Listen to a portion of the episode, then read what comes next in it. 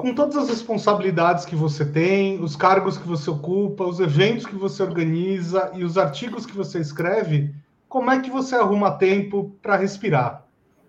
Respirar, o que é isso? Bom, eu acho que quando a gente. Você nunca pede uma coisa importante para alguém para quem não faz, para quem não tem agenda cheia, não é isso? Quando a gente está na vibe, a gente gosta do que faz, a gente vai lá e faz. Então, eu vejo o volume quando passa, eu não vejo o volume na minha frente. Na minha frente eu só estou resolvendo coisa, gente. Depois, quando passa, a gente fala, poxa, nossa, valeu a pena, que legal. Então, enfim, não posso dizer necessariamente que isso é uma dica, mas o fato é, trabalha com o que você acredita, que as coisas vão. Que resposta, hein? É com essa resposta. E na cara que... do gol, né, gente? Porque não teve prévia, não teve alinhamento, né? Então, ok, vamos fazendo o que a gente gosta que vai tanto. Uau!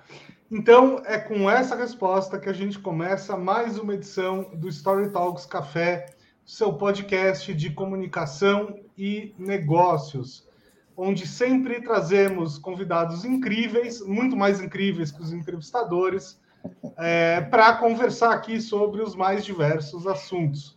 Paulo, quem é a nossa convidada de hoje? Vocês ouvindo agora vão entender perfeitamente a pergunta com a qual o Bruno começou esse programa. Nossa convidada de hoje é mestre em comunicação, pós-graduada em liderança e em negócios e graduada em relações públicas. Passagens por empresas como MSD, Takeda, GE e Votorantim. Além de professora em escolas de negócios no Brasil, França e China, é executiva da Toyota onde ingressou como diretora regional de comunicação e sustentabilidade. Em 2020, tornou-se presidente da Fundação Toyota no Brasil e é atualmente membro do board para o Brasil e América Latina e Caribe. Com mais de 15 livros publicados, é conselheira da HSM Management e do IP, Instituto de Pesquisas Ecológicas. Com vocês, Viviane Mansi. Prazer, gente. Prazer demais estar aqui com vocês. Acompanhe o podcast, uma delícia. Que bom. Que legal, que bom. É uma honra, é uma honra. Viviane, é, eu, eu, eu, achei... eu, só, eu, só, preciso dizer uma coisa. É, muitas vezes eu já quis te convidar, mas eu sempre penso assim, não, a, a Vivi é, é ocupada demais, eu não sei se ela vai topar e tal. Então já era para você ter vindo muito antes, tá? Eu só tive coragem de te convidar de verdade recentemente. Gente, você sabe que eu passo muito por isso? As pessoas falam, poxa, a gente queria bater um papo com você. E assim, o pior é que toda vez que alguém me fala isso, sabe que, tipo, as agendas meio que, né, uma conjunção dos astros, as coisas acontecem. É. Mas, mas eu gostei muito da, da pergunta que, que o Bruno abriu, uh, porque, Vivi, a gente de fato sabe e ouve muito as pessoas uh, comentando enfim, a pandemia tornou mais difícil o gerenciamento de algumas coisas, claro, mas não é só a partir da pandemia que as pessoas se sentem muito sobrecarregadas, muito cheias de coisa, com uma falta de tempo crônica. É, e, e o teu gerenciamento de tempo precisa ter algo de exemplar aí para funcionar na coisa. Tem dica? Tem dica para quem está ouvindo? Pouquinho é bastante coisa. Então, eu não sei se são se é exatamente uma dica, né? Porque aquilo que funciona para mim pode não funcionar para outras pessoas. Mas é, olha, eu vou até voltar um pouco na minha carreira, porque obviamente eu não comecei fazendo tudo que eu faço ao mesmo tempo. Uhum. Né? Isso foi, vamos dizer assim, se agregando, né, passo a passo. Mas é, em algum momento eu refleti sobre o que era importante para mim, e onde eu falo sim e onde eu falo não. Eu falo bastante não, mas eu me considero uma pessoa nesse sentido bem sortuda, porque eu faço muitas coisas que eu gosto. Eu gosto de 100% das coisas que eu tenho que fazer? Não, não gosto. Mas, em geral, quando eu olho assim, né, o, vamos dizer, tipo, né, o mapa geral, você fala, poxa, eu estou investindo tempo em coisas bacanas. E aí eu acho que um pouco do, pelo menos da minha fórmula, que faz com que eu me sinta bem com a minha agenda, é justamente não me perder, né, do que eu gostaria de fazer. Então, aquelas coisas que estão mais ligadas àquilo que eu gostaria de fazer, eu sempre tenho tempo na agenda. Isso passa por uma questão que as pessoas acham, às vezes me acham meio louca, mas, gente, eu comecei, eu entrei no mercado de trabalho cedo, né? Eu me formei com 20 anos, então eu comecei a trabalhar aos 18, assim, comecei a trabalhar aos 14, mas ligada à minha profissão, à comunicação, aos 18. Uhum. Eu trabalhava numa empresa que tinha um processo de metas e objetivos super bem estabelecido. E, e eu sempre trabalhei em empresas que tinham, de um jeito ou de outro, sempre esse processo de metas. E eu uso para minha vida pessoal. Então eu tenho ali uma planilha pessoal, é um Excel, tão simples quanto o Excel, gente, que assim, quais são as minha meta, minhas metas do ano? É, o que é um bom ano e o que é um ano excepcional. E eu coloco lá as minhas linhas questões importantes para minha família, questões importantes para o meu trabalho, questões importantes para minhas finanças, para os meus estudos. São quatro, cinco linhas, no máximo dez objetivos, e é isso que eu olho. Então, quando eu estou estrangulada, eu falo, hum. nossa, eu preciso dar uma limpada na agenda, eu recorro a isso aí. E o bacana, que você sabe que vários dos meus amigos fazem, né? Porque, né, convivência, a gente vai falando, tem gente que escreve nas portas dos quartos, nas portas dos armários. O fato é, isso ajuda a ter foco, sabe? Isso ajuda a gente a tomar decisões que, que sejam menos doloridas no final das contas. Porque dá para fazer tudo, não dá. Mas pelo menos você tem certeza, você tem um lembretezinho para olhar e você tem certeza que você está fazendo coisas que estão ligados aos seus valores mais importantes, seus objetivos mais importantes. E é tão simples quanto um pedaço de papel, né? Não é nada mais sofisticado que uma tela, né? Que cabe num slide, não precisa mais disso. Não, é sensacional isso, porque assim, eu nunca perco uma oportunidade, e não vou perder essa, de dizer para as pessoas o seguinte: a cabeça não é lugar de pensamento sério. Você precisa pôr para fora dela. Você precisa anotar em algum lugar. Você precisa instrumentalizar a coisa, porque senão você nunca vai gerenciar. Então, é exatamente a essência do que você está dizendo. E é, para manter na, na sua frente, manter um instrumento que te lembra nos momentos em que a coisa bagunça, porque a coisa bagunça, eventualmente. Não tem Nossa, jeito. Paulo, e eu te digo até uma coisa que você sabe que esse tipo de, de hábito que eu criei faz muita diferença na minha carreira como um todo, hum. porque é, eu trabalhei em algumas empresas, né? Quatro, cinco empresas. Na verdade, se eu contar as faculdades, eu trabalhei muito mais que isso mas é, eu, eu, faço isso com cuidado. Eu faço no começo do ano, eu olho isso duas, três, quatro, cinco vezes por mês, e eu faço uma série de controles e estatísticas. Eu acho que eu sou uma estatística frustrada, porque eu faço estatística para tudo, eu adoro. Olha só. É, o fato é, ao longo da minha carreira inteira, eu acho que eu não fui topo de performance em, sei lá, em dois anos na minha carreira inteira. Foi dois anos que eu mudei de empresa, primeiro ano acertando na cadeira. Hum. Todos os outros, a minha entrega é uma entrega bem robusta. Mas por quê? Por conta disso. Meta dada é meta cumprida. Então, eu me comprometo com elas, faço com cuidado e persigo isso o ano inteiro. Mesmo com a minha equipe, né? A gente, hoje é uma coisa que todo mundo faz e todo mundo, felizmente, acho que tem duas questões. Primeiro, a satisfação pessoal da gente se comprometer com algo e conseguir entregar. Por que, que a gente consegue entregar? não tem nenhum tipo de superpoder de proteção de nada. Só que eu me comprometi com algo, eu olho para aquilo sempre, não, né, não perco aquilo de foco, portanto as coisas chegam.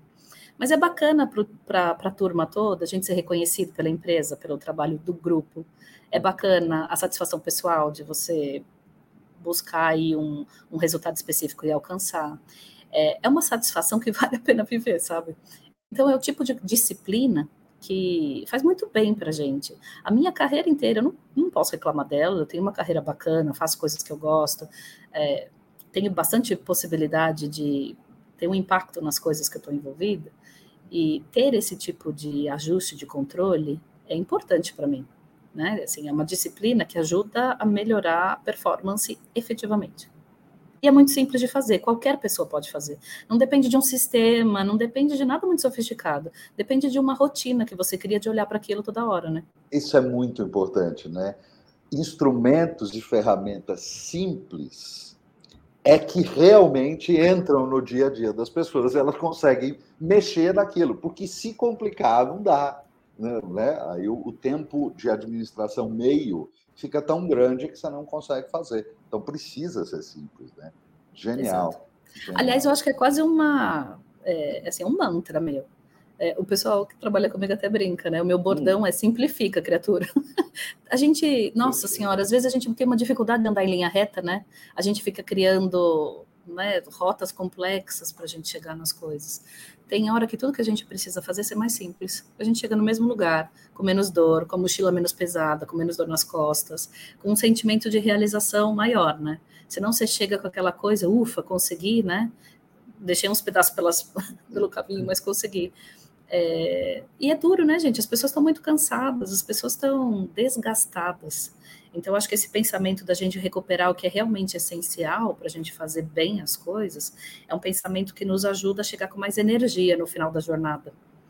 É, então, mas é um exercício, né, gente? E veja, eu estou hoje numa empresa de processo, de disciplina né, muito amor pela Toyota, porque é o meu jeito também de ser. Mas é uma empresa de muito detalhe, uma empresa de assim de muitos meandros. Então aqui o exercício da, da simplificação, ele é um exercício necessário para o dia a dia.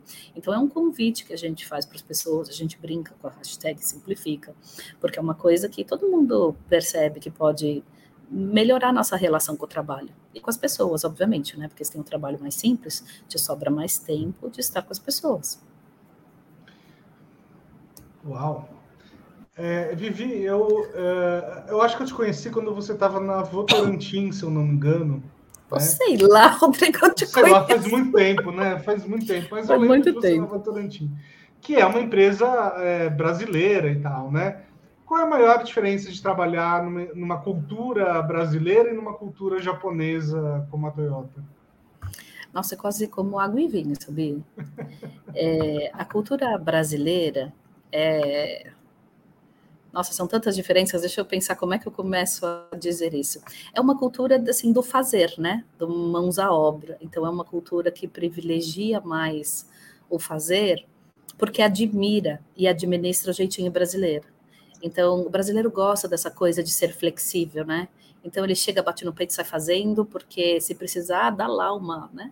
Somebody love nas coisas e vai chegar onde precisa chegar. A cultura japonesa, por outro lado, ela privilegia planejamento, então a gente passa mais tempo planejando para implementar. É, o lado bom é que é muito assertivo, ou seja, a gente faz, eu já estou planejando 2030, 2035 e tem, a gente se aproxima demais do planejamento que a gente faz. Por outro lado, demora mais para começar a operar. Então tem um risco de timing, né?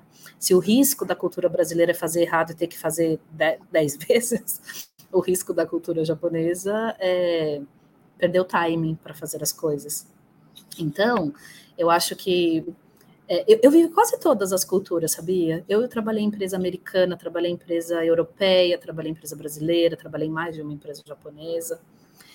É, o lado bom de tudo isso é que cada uma tem o seu jeito, né? A sua, as suas preferências, os seus ícones de cultura.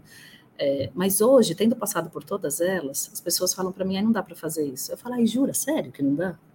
Gente, as pessoas, as empresas resolvem, as, pessoas, as empresas resolvem problemas de jeito tão absurdamente diferentes umas das outras, gente, que hoje, para mim, o não dá é completamente fora da minha, do que eu considero provável. Vai dar para responder. E assim, isso acontece em tudo. Eu estou dando um exemplo para vocês de cultura. Mas eu tive muitas amigas que acabaram trabalhando, amigas e amigos, né, que, que acabaram trabalhando fora do Brasil, desde que nós saímos da faculdade. É, e muitas delas tiveram filhos fora. E eu me divirto com as histórias de maternidade, gente, porque é, como se cria crianças no mundo? Tipo, pá, você cria de 80 jeitos assim, diametralmente opostos, e todas sobrevivem. Então eu acho que, assim, por exemplo, na Bélgica, que é a história que eu mais acho divertida, a minha amiga da Bélgica, o médico falava, ah, vamos desmamar, né? Vamos desmamar e só, tipo, cuidado com o alimento que você dá para criança. Tipo, evita frutas exóticas, tipo banana. Cara, é a primeira coisa que a gente dá para uma criança aqui, aqui no Brasil é banana. Sim. Tipo, tão fofinho, né? Banana, não faz mal para ninguém. Então, vocês percebem, a nossa questão do que a gente considera certo e errado, está circunscrito, né, numa vivência, numa visão muito cultural, né? muito cultural, mas não quer dizer que é certo ou errado. Uhum. Então é apenas um jeito de fazer. Outro, outra, outra coisa que eu vivi aqui na Toyota que era muito, que é muito divertida.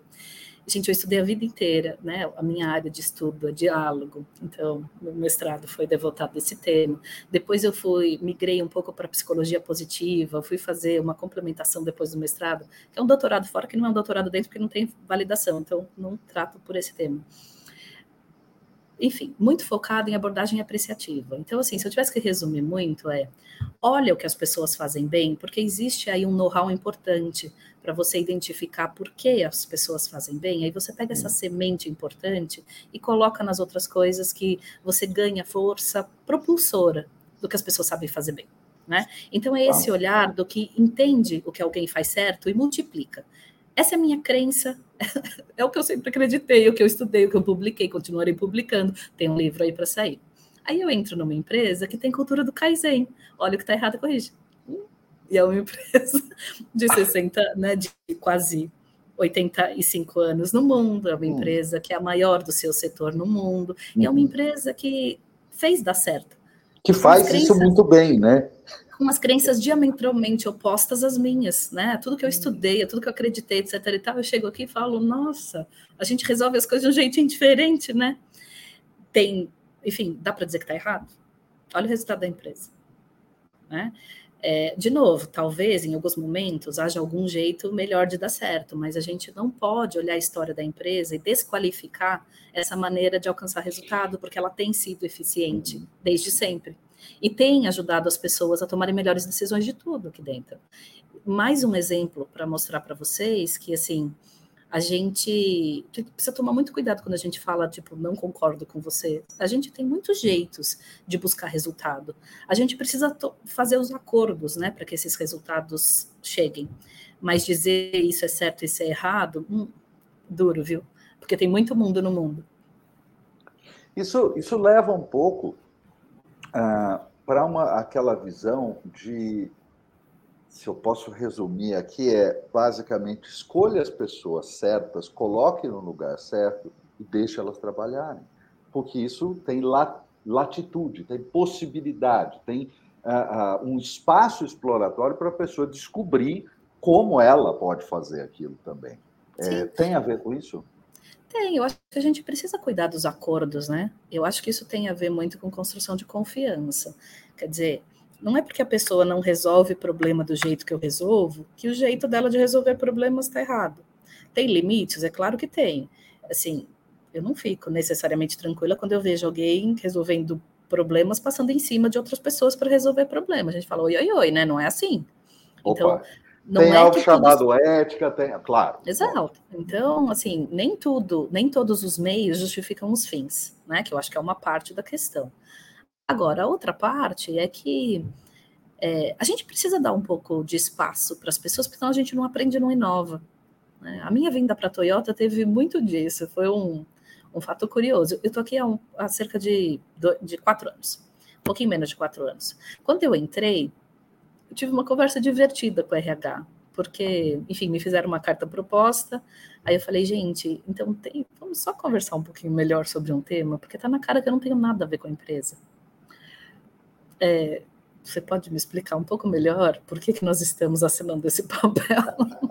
e a conversa foi tão bacana, foi tão, para mim, foi tão inspirador, porque a pessoa que, que conversava comigo de RH falou assim: é, Viviane, você é realmente muito diferente de nós. E é por isso que a gente quer você aqui, porque a gente quer ver coisas que dentro de casa a gente não vê mais, a gente quer fazer coisas que dentro de casa talvez o nosso olhar não esteja preparado. Trazendo uma pessoa diferente, vai nos ajudar a faz, acelerar esse processo de mudança que a gente quer. Gente, eu achei esse convite sensacional, foi o convite mais divertido que eu recebi na vida para fazer coisas que eu gosto, sabe? E aí você tem alguns desafios de ordem prática, porque de fato o jeito que eu resolvo problemas e o que eu encaro as coisas era diferente do que a Toyota acreditava ou fazia até então. Uhum. É, por um lado, isso é um cuidado, né? Um cuidado da empresa, um cuidado que eu mesma tinha quando eu entrei. Uhum. Por outro lado, para mim, foi uma. Aí, quanta sinceridade numa live, minha nossa. É, foi uma porta aberta, né, gente? Porque ninguém sabia o que fazer comigo. Então, isso era para mim uma janela de oportunidade, uma porta inteira de oportunidade. E muitas coisas bacanas aconteceram e continuam acontecendo. Então, a Toyota não é a mesma se comparar quando eu entrei, e eu não sou a mesma né, que eu era quando eu conheci a Toyota. Então, é, nós nos ajustamos num O que é o resumo de um bom né? relacionamento, né? na verdade, né? As Exato. pessoas se transformam nele. Mas a, aquilo que você disse, embora pareça um pouco é, é curioso até, vamos dizer assim, Mas pensando pragmaticamente, é uma atitude extrema, de extrema maturidade. Eu preciso daquilo que eu não tenho. Faz todo Nossa, sentido, né? É isso. E o, o que foi mais legal para mim, como experiência de vida, de trabalho, de carreira, é que tudo que eu vivi aqui desde então, assim, não se resumiu, assim, não foi uma conversa quando eu entrei. Eu vivo isso no dia a dia. Uhum. É, nem tudo é fácil, às vezes a gente faz coisas aqui dentro que são mais complexas, né? Assim, a forma como a gente lida com problemas, a forma como a gente enxerga a carreira, enfim, muitas questões que a gente vem debatendo, mas a gente vem construindo junto. E essa coisa do administrar a diferença é uma coisa que se vive aqui de fato. A gente tinha um perfil, um jeito de trabalhar que era bastante homogêneo. E a gente começou a perceber que trazer pessoas diferentes faria muito bem para nós. Então, que tipo de diferença é essa? A gente começou a trazer gente de outras indústrias, a gente começou a, tra a, trazer as diversidades clássicas, né? Trazer mais mulheres. Quando eu cheguei, 2018, a gente, por exemplo, tinha na linha de produção 30 mulheres. Hoje são mais de 400. Então, a gente vem trabalhando essas questões diferentes. Ah, mas a gente vai fazer só a questão de gênero? Não, não é isso. Mas isso é visível, isso demonstra para as pessoas que é seguro ser diferente. Então, a gente vem trabalhando essas pautas de uma forma mais frequente e vem falando mais sobre isso, né? Porque, gente, né, não muda do dia para a noite a gente vai experimentando essas diferenças, né? Trazer gente de outras indústrias que resolvem, que olham para as questões da indústria de outro jeito, também dá uns insights importantes, sabe, para a gente tomar melhores decisões. E aquilo que antes as pessoas ficavam meio, hum, Aí não vou negar para você, gente, tinha uma, tinha uma vertente aqui da empresa que fazia bolão para ver quantos meses eu ia demorar para pedir as contas. É mesmo? E a gente trata isso numa boa, sabe? Não, eu não me Uau. senti ofendida por isso. É assim, é uma aposta das pessoas. Tudo bem, façam suas apostas. Você é uma pessoa bastante também. generosa, Viviane. gente, sabe que eu parto de um princípio muito verdadeiro? Hum que assim, a visão de mundo das pessoas é aquilo que elas tiveram chance de conhecer, sabe? Às vezes a gente exige das pessoas um comportamento de uhum. coisas que elas nunca tiveram chance de experimentar. E a gente fala, pô, a pessoa não é legal porque ela tem esse, né, essa, essa ideia, esse tá. contexto. Se dá chance para as pessoas experimentarem outras coisas, elas podem nem gostar, mas pelo menos experimentou, então você tem mais repertório para decidir o que elas gostam, o que elas não gostam, o que faz sentido para elas ou não faz. Então, eu acho que quando a gente fala sobre a experiência do diálogo, eu me refiro a todo esse conjunto de coisas, não só o diálogo que a gente estabelece por palavras, mas esses momentos em que a gente. É, que a gente compartilha diferentes visões do mundo, que a gente fala, poxa, tem um aspecto interessante aqui. Poxa, nunca pensei por esse outro lado. Ou como eu encontrei alguns executivos na minha carreira que falavam assim, ai, viver nessa coisa de diversidade, ai, que saco, que saco. Que acontece ainda no mercado. Tipo, eu ouço tudo, gente. Eu ouço tudo, absolutamente. As pessoas tudo. só não colocam isso no LinkedIn, né? Mas que acontece, acontece. Então, é, é, não, não, podemos não debater isso mais. profundamente, né? Sobre é. colocar ou não no LinkedIn, né? Mas o fato é que a gente tem que dar chance para as pessoas aprenderem. A gente, é, eu vivi uma, na verdade, não, nem vivi diretamente, né? Mas assim, histórias que o povo conta numa das empresas que eu trabalhei, que existia um presidente nessa empresa que era uma pessoa muito austera, muito difícil. E lá pelas tantas a empresa fez uma avaliação 360 graus e a pessoa ficou meio chocada com o feedback que recebeu. Hum. Ficou chocada e puta, né? Tipo, como assim? Uhum. E aí foi perguntar para as pessoas: eu sou assim? Do tipo, no caso, querido chefe, sim, o senhor é assim. Aí a pessoa foi para casa e perguntou para a esposa: Isso me traduz? A esposa falou: Sim, traduz. E essa pessoa começou chocada com a própria visão que os outros tinham sobre ela, experimentou uma mudança que foi importante para ela e para todo o seu contexto. Imagina uma mudança tão profunda de um presidente, gente, o impacto que não tem sobre a vida daquelas pessoas, daquelas carreiras, né, daquele exercício de negócio.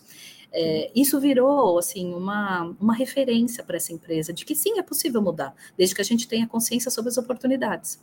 Então, quando a gente fala de diálogo, é dar às pessoas a oportunidade de ver que outras coisas podem ser diferentes, importantes, mais válidas para algum contexto e também dar chance para as pessoas melhorarem, né? Aí a gente entra, tipo, a gente tá nessa fase agora de falar muito sobre ESG, né? E aí eu vejo um mundaréu de gente, assim, muito bravo, muito brava, dizendo, ai, mas as empresas só falam, elas não fazem. Hum. Gente, putz, tão difícil avaliar isso de uma empresa da porta para fora, né? A gente imagina que a gente sabe um pedacinho desse tamanho das empresas, que é aquilo que aparece, vai num post ou outro do LinkedIn. A gente falar, pô, essa empresa faz ou não faz, é cruel, né? Então, não, invisto muito meu tempo em falar, puta, ser bom, ser ruim. O fato é, quando mais a gente fala e a gente cria esse ambiente que as pessoas refletem mais sobre o assunto, fatalmente as, você volta para casa pensando, hum, será que eu estou fazendo tudo que eu devia fazer ou não? Então vamos dar tipo uma olhadinha dentro de casa, ver se não dá para a gente ser um pouco melhor. E é assim que a gente melhora. Então, eu até brinco, né? As pessoas, tipo, muito ferozmente falam de greenwashing. Eu acho que a gente está mais no, na pegada do greenwashing, a gente quer ser melhor. Agora, o jeito de fazer isso é tão complexo, a gente tem tantos caminhos possíveis, uhum. que, sei lá, tenho receio, assim, de ser injusta com alguém e falar, pô, você não está fazendo seu trabalho direito. É, a não ser que você esteja dentro da empresa para saber detalhe de tudo que está acontecendo lá, eu acho tá. intenso, viu? É muito legal você, tocado, você ter tocado nesse assunto e achei genial esse seu termo, greenwashing, né, que pode se aplicar a um, uma série de coisas e que, no fundo, revela é, que a vida não é, é, preto e branco, né, como as pessoas imaginam, é tudo ou nada. É, as pessoas têm contradições, as marcas têm contradições, as empresas têm suas contradições, e, e eu acho que esse é um dos grandes desafios do, do, S, do ESG, né, pelo que eu é, perceba, a partir do momento que a empresa começa a adotar um discurso, aí ela começa a ser vigiada, né? E se ela tem qualquer contradiçãozinha, já vem o cancelamento e vem todas essas coisas e tal. Eu até queria fazer um paralelo com o que aconteceu no começo dessa semana, né? No, no Oscar lá, o Will Smith dando é, um tabefe no, no Chris Rock, né? Pô, o Will Smith é um cara, é, como é que eu vou dizer? Ele, ele é super bom moço, né? Ele é super bem visto.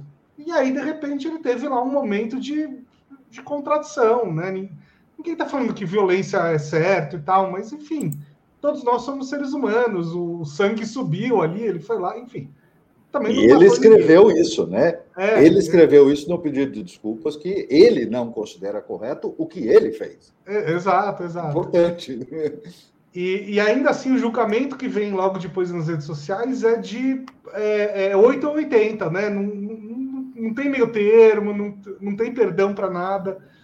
Como é que, que você, né, que de um lado cuida de comunicação corporativa e de outro lado é, cuida de ESG, né, porque é presidente da, da Fundação Toyota, como é que você lida com esse, com esse equilíbrio, com essa falta de equilíbrio, na verdade?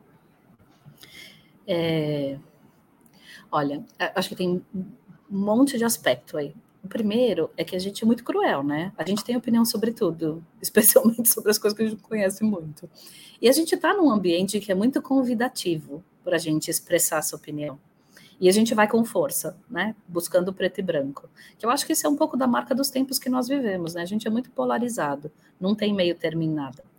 É, mas isso é um risco, né, gente? É, quando eu vejo como é que eu lido com isso objetivamente, é de duas formas. Primeiro, eu não saio emitindo opinião sobre aquilo que eu não estou diretamente envolvido, eu não tenho conhecimento mais profundo.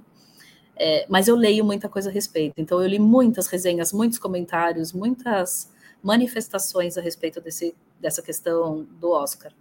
Hoje eu acho que eu já tenho até uma opinião formada com base nisso, por conta de muitas coisas diferentes e muitos pontos de vista que eu estou lendo, mas também não emiti nenhuma e nem vou emitir. A segunda questão é que, do ponto de vista corporativo, a empresa precisa se proteger disso, né? Porque estar sempre no preto e no branco é tudo menos a realidade organizacional, gente. Ah, nossa, passa muita água debaixo da ponte, sabe? É, então, como é que a gente lida com isso? É dialogando. Você precisa dizer, porque é, Imagina que tem empresas que falam, ai, não quero estar no LinkedIn, não quero estar nas redes sociais. A questão é que o diálogo sobre ela está lá. E ela uhum. só tomou a decisão de não participar isso, desse diálogo. Isso. O fato dela não estar lá não significa que as pessoas param de falar sobre ela. E aí a gente tem. E aí é duro, né, gente? Porque você não está lá para se defender. Mas olha, eu vejo um caso que eu achei assim bastante corajoso e gosto de ver. Vocês se lembram que em algum momento do passado, a Siemens, ou Siemens, para quem preferir, mas eles se autodenominam Siemens, então estou repetindo, uhum, uhum. É, declarou uma questão de compliance importante da empresa, né, abriu as portas, enfim, declarou, isso virou um processo público, todo mundo sabia que a, que uhum. Siemens tinha, tinha esse, essa questão com o Estado, de corrupção e coisa e tal. O que eles fizeram no meio do gerenciamento? Primeiro que eles que informaram o governo, sim, temos um problema, estamos atestando o problema aqui, vamos resolver juntos.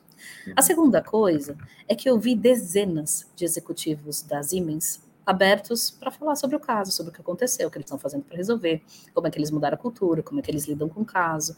Mas eles nunca se negaram, eles nunca se esconderam. Poxa, eu acho isso é, algo para a gente aprender. É, eles não negaram a culpa, é, e eles participaram da solução, eles sempre estiveram abertos para falar sobre isso. Então, eu acho que encarar um problema que a empresa teve de frente, poder dizer o que aconteceu, o que a empresa está fazendo para melhorar, qual foi o aprendizado com tudo isso, acho que é um jeito assim bacana de lidar com uma situação difícil que pode acontecer com qualquer um de nós, né, gente? A empresa é uma coleção de CPFs. É possível que em algum momento, por mais que você tenha regra, política, processo, compliance, é, não, eu não posso ignorar o fato que eventualmente acontece um problema. Então, quando acontece um problema, como é que a gente lida com ele? A gente esconde ou a gente trata, né, de peito aberto, reconhece o erro e melhora? É, faz parte. É, não é fácil, mas eu acho que participar do diálogo, deixar as pessoas saberem o seu ponto de vista, eu acho que é importante. Quando eu estou no meio de uma crise, quando eu não estou falando de crise especificamente, mas que eu estou falando simplesmente de deixar saber a minha opinião, eu acho que é um ato político e democrático. Faz parte da democracia que a gente se posicione. Eu não preciso atacar o outro para me posicionar, eu posso falar das minhas próprias crenças. A questão é como eu faço isso. Mas eu acho que a empresa precisa falar. É, imagina o meu caso, eu estou numa automotiva. É, a gente tem uma externalidade de uma empresa automotiva, que é eu uso carros que usam, né, a maior parte dos carros que eu vendo ainda hoje, eles são carros a combustão. Então, tem uma externalidade, que é a emissão de carbono no meio ambiente. Eu vou fingir que não é comigo? A gente tem que dar uma resposta sobre isso. E a gente vem dando uma resposta sobre isso. Tem algumas pessoas que acham que a resposta é insuficiente. Né? Então, o que a gente faz? Chama para conversar. Porque não é simplesmente eu viro a chave. Vou dar um exemplo bem concreto. A gente tem uma ansiedade no mundo nesse momento de a gente fazer uma virada de motorização né, no mundo, para que a gente tenha carros é, que a gente chama de BEV, Battery Electrical Vehicles, ou seja, veículos que você põe na tomada. Né, ou seja, que ele carrega não com gasolina, né, com uhum. combustível fóssil, mas que ele carrega com energia. É, e a Toyota é bastante conservadora nesse ponto. Então a gente não acredita nessa transição rápida. A gente acha que isso vai demorar um tempão. E a gente leva muita porrada por isso globalmente, né? Nossa, vocês não estão comprometidos. A questão não é, é, é a questão é com o que nós estamos comprometidos. Uhum. E é isso que a gente amplia o diálogo. É, não adianta, gente, eu simplesmente deixar de usar um combustível fóssil num país cuja matriz energética é suja demais. Então, vou pegar o caso do Japão, né? Porque toda a gente tem essa, esse olhar para o Japão de país super desenvolvido, mas quando você olha a matriz energética, ainda tem carvão, por exemplo. Qual é o benefício que eu tenho de deixar de usar combustível fóssil para usar carvão na energia, gente? Uhum. Baixíssimo. Então você está fazendo uma virada tecnológica que não tem mérito, porque você tira o problema de um lugar e põe no outro. Um segundo problema de fazer essa virada tão rápida para a bateria hoje, a tecnologia oferecida pra, né, que a gente tem à disposição no mundo para produzir bateria, ela requer uma quantidade grande de materiais que se encontram na natureza, né, níquel, uhum. lítio e assim por diante, que são bens finitos. Então, eu estou deixando de usar um bem que é finito, que é petróleo, para usar outros bens finitos. A tecnologia vai melhorar com o tempo, você vai precisar de menos desses materiais, a gente vai ser menos invasivo com o meio ambiente. E aí, eu tô, hoje eu tenho um problema da ordem do meio ambiente, né? Que é combustível fóssil, e eu fazendo essa virada assim tão brusca para BEVs, eu vou acabar tendo um problema social, porque esses materiais, né, eles estão disponíveis em áreas no mundo que são áreas que podem ser vítimas de conflitos por conta disso, de superespeculação. Você pode ter outros engates. Eu não quero dizer com isso, gente, que a gente não possa ter no mundo BEVs, mas pensa num país como o nosso, no Brasil. No Brasil a gente tem etanol, a solução é prática e sustentável para hoje. Se você tem um carro a etanol, híbrido, vai, que é a tecnologia que a Toyota oferece aqui no, uhum, no Brasil. Uhum. Se você tem um carro híbrido e abastece com etanol, ele é de 78% a 90% mais limpo do que um carro abate, a, usado a gasolina. Então, para que, que eu preciso provocar esse caos? Para criar os BEVs, eu tenho uma solução hoje que atende à necessidade do brasileiro, porque felizmente a gente tem uma matriz energética interessante e a disponibilidade de etanol. Agora, gente, é uma conta longa, né? A gente precisa dialogar sobre isso. Senão a gente vem nessa pegada de, nossa, vira chave, vira BEV, resolve o mundo. Poxa, vai rolar uma frustração, porque não é bem assim. Fora todo o desemprego que se cria. Porque, porque troca, né? troca um problema por outro problema, exato, não por uma solução exato. De verdade. Mas você trouxe a questão do etanol e, e de fato, é, é uma, uma solução muito melhor do que outros combustíveis, não há nenhuma dúvida. Mas é, me causa espécie o que acontece com o etanol no Brasil. Ele tem uma, uma base instalada gigantesca, né? Ah, só que a gente vive uma realidade onde vira e mexe, ele atravessa o limiar dos 70% do preço da gasolina e, e aí ele se torna um, um, um assinte para o consumidor. E, e me parece muito estranho que esse país não seja possível, não consiga manter essa, essa barra abaixo dos 70%. Qual a sua opinião sobre isso? Paulo, aí a gente está diante de fato da complexidade do tema, porque olha, a gente saiu de uma discussão de meio ambiente, o que é melhor para o meio ambiente, para uma discussão política, né? Quer dizer, por que, que eu tenho uma política que, de alguma forma, é, eu planto cana, ela também vira açúcar. Se o preço do açúcar está uhum. alto fora, me interessa mais virar açúcar e não etanol. Então, você tem desafios da indústria. Então, você pode pegar, por exemplo, é, pessoas de ONGs para falar, nossa, mas é um absurdo o plantio de etanol, porque e as nossas plantações, e o que está acontecendo com a terra e pai bola. Uhum. Também é uma, um olhar. Agora, quem tem plantio tem que preservar uma área X. Então, quando você olha o pacote né, inteiro, você tem muito mais áreas preservadas do que outros países que não têm essas legislações. Agora, a discussão política ela faz parte, ela não é menos importante. Então é aí que as empresas, que aí não, não vou nem falar de automotivo, porque nem é exatamente o caso, mas você pega todo o setor sucro-acoleiro e tem uma discussão, tem uma associação importante, que é a única, que dialoga com o governo sobre como é que eu crio políticas de Estado, não de governo, uhum. que possam, de fato, contribuir para que a gente tenha mais tecnologia, aplicada tá. nesse setor, que a gente possa garantir mais previsibilidade lá na frente para que ele se consolide de fato. Mas a gente está acostumado a falar de etanol desde a década de 70, etc. e tal, que a gente já nem percebe o benefício intrínseco, né? Você vai para a Índia, por exemplo, não, não existe céu azul. A gente admira pôr do sol no Brasil. Não existe na, China, na Índia por conta de poluição. E assim, a gente diminuir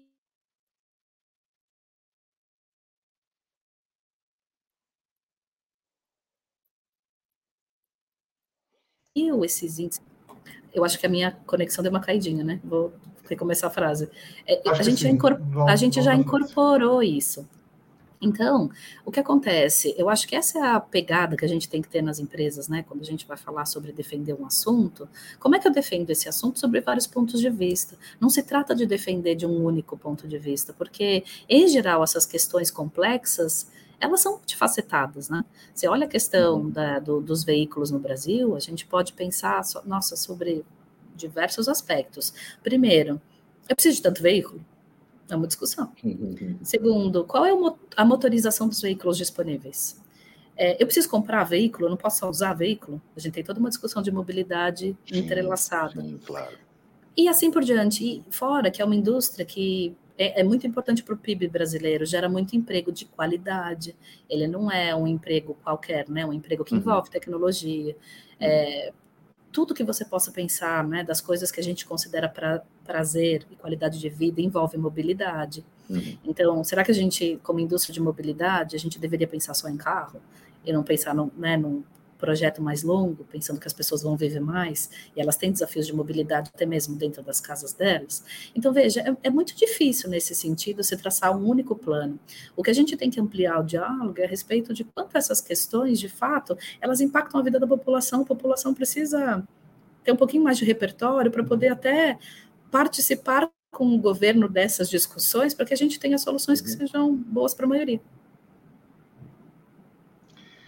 Vivi, você tinha comentado que você está para lançar um novo livro, né? Você pode falar sobre o que se trata? É, posso. É, gente, não tenho data, tá? Porque eu não me coloco mais pressão do que eu já tenho, tá bom? Mas... Muito sábio, muito sábio. então, assim, com sorte eles saem, eles saem esse ano, com azar não, tá?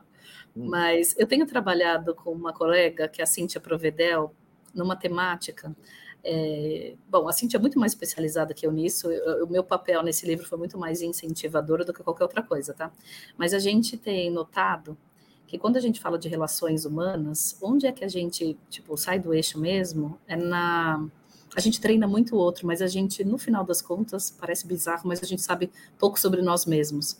Então a gente está recompondo isso a partir do olhar de comunicação. Como é que eu lido com as emoções dentro das empresas? Porque quando eu melhoro o repertório para lidar com emoções, é, eu melhoro a relação com as pessoas. Não é um livro que não tem nenhuma pretensão de ser né, ligado à psicologia, nada disso, gente. É hum. coisas assim do nosso contexto do dia a dia, para a gente reconhecer coisas que nos ajudem a conviver melhor com as pessoas. É quase como se eu dissesse para vocês que a gente deixa de ter um olhar sobre o que é o produtivo para entender o que é o proveitoso. É, então, ele está nessa linha. Então, a gente está percorrendo quais são as emoções mais comuns, né, mais vividas no ambiente de trabalho e fazendo algumas reflexões sobre elas. Sem ponto de chegada, gente, é um livro de ponto de partida. Vamos uhum. melhorar o nosso repertório sobre ele. Então, é um trabalho que a gente faz gostosinho, sabe? A gente lê várias coisas, a gente encontra de vez em quando para né, compartilhar as nossas visões sobre isso e a gente vai tecendo, né? Ao tempo que o assunto merece é um primeiro material. Fale, Bruno. Não, eu tô, tô achando incrível. Eu estou, inclusive, lembrando é, que eu sou formado em administração, né? Eu estudei teoria geral da administração, estudei Kanban, essas coisas todas.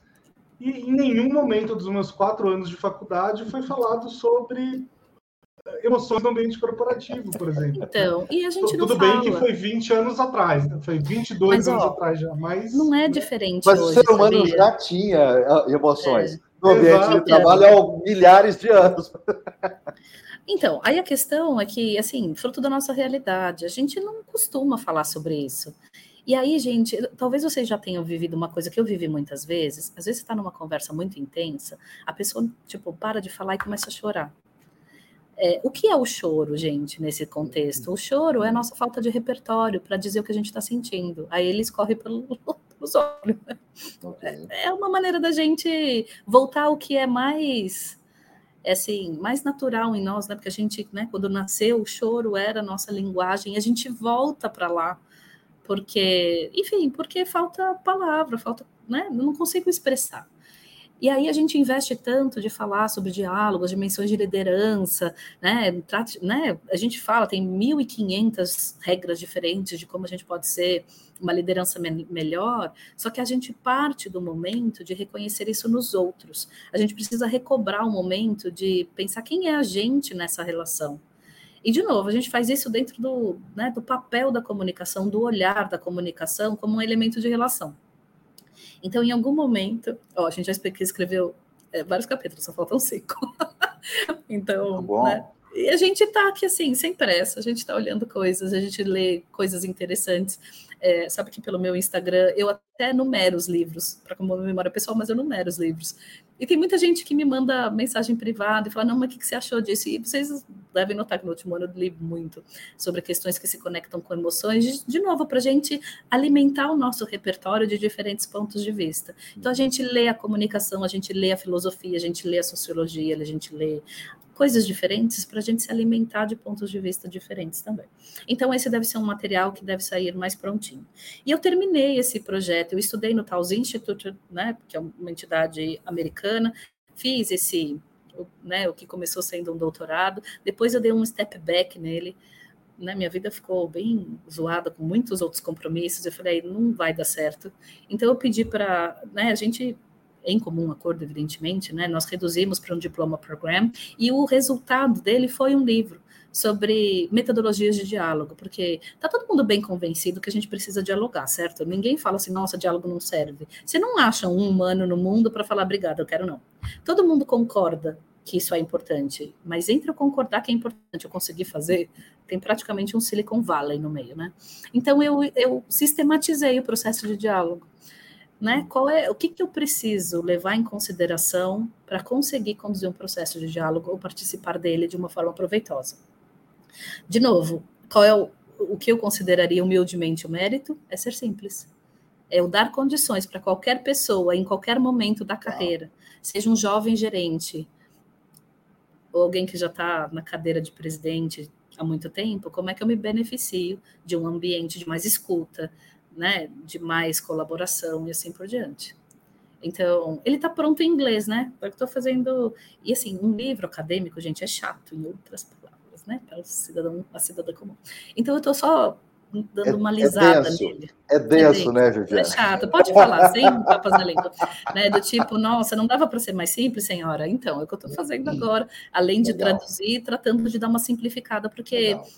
O que eu gostaria é que as pessoas vissem nisso e falassem, nossa, como é simples, por que eu não comecei antes? Porque isso melhora tudo, gente. Chegar em mais gente, tem, né?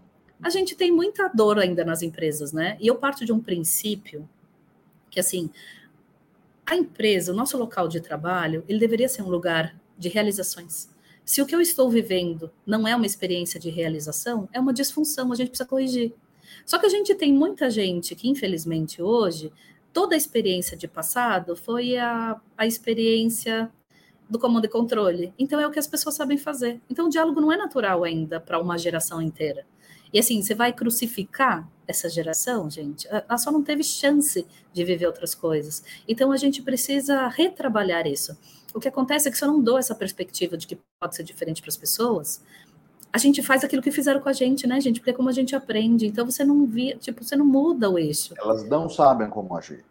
Então, então tô dando não uma sabem, contribuição, tô dando meus não, aqui. Eu, eu, fico super feliz de, de escutar que você está fazendo isso, porque justamente é aquilo que a gente estava falando, ferramenta simples, linguagem mais simplificada para poder é, entrar no dia a dia. Porque isso me fez lembrar uma coisa muito curiosa, uma experiência é, muito curiosa. Eu fui diretor de criação em agências e empresas de comunicação muitos anos, várias delas.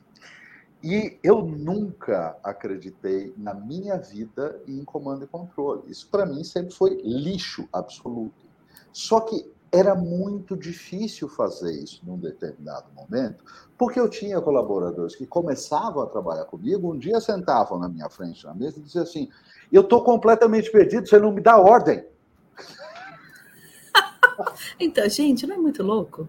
Exato. Mas Porque nossa, ele é não é sabe o que fazer sair. sem a ordem dada. Ah, gente, mas esse é um padrão. Olha, voltando à pergunta do Bruno, é, isso é um padrão da cultura brasileira, né? A gente tem um, um espírito de paternalismo do tipo eu estou cuidando de você, que gera um outro padrão de subserviência. Sim. Então você gera uma relação assim difícil com as pessoas, que tem alguém que gosta de mandar, mas isso só acontece porque tem alguém que gosta de seguir. Só que isso está gerando muita dor e as pessoas não têm repertório para lidar com para lidar com isso e melhorar suas relações de trabalho. Resultado: frustração, depressão, ansiedade e o que está acontecendo mais fortemente nos Estados Unidos, que eu não acho que chegue tão forte aqui no Brasil, o que eles estão chamando de Great Resignation, né? Que as pessoas estão falando, beijo, me liga, não quero mais você.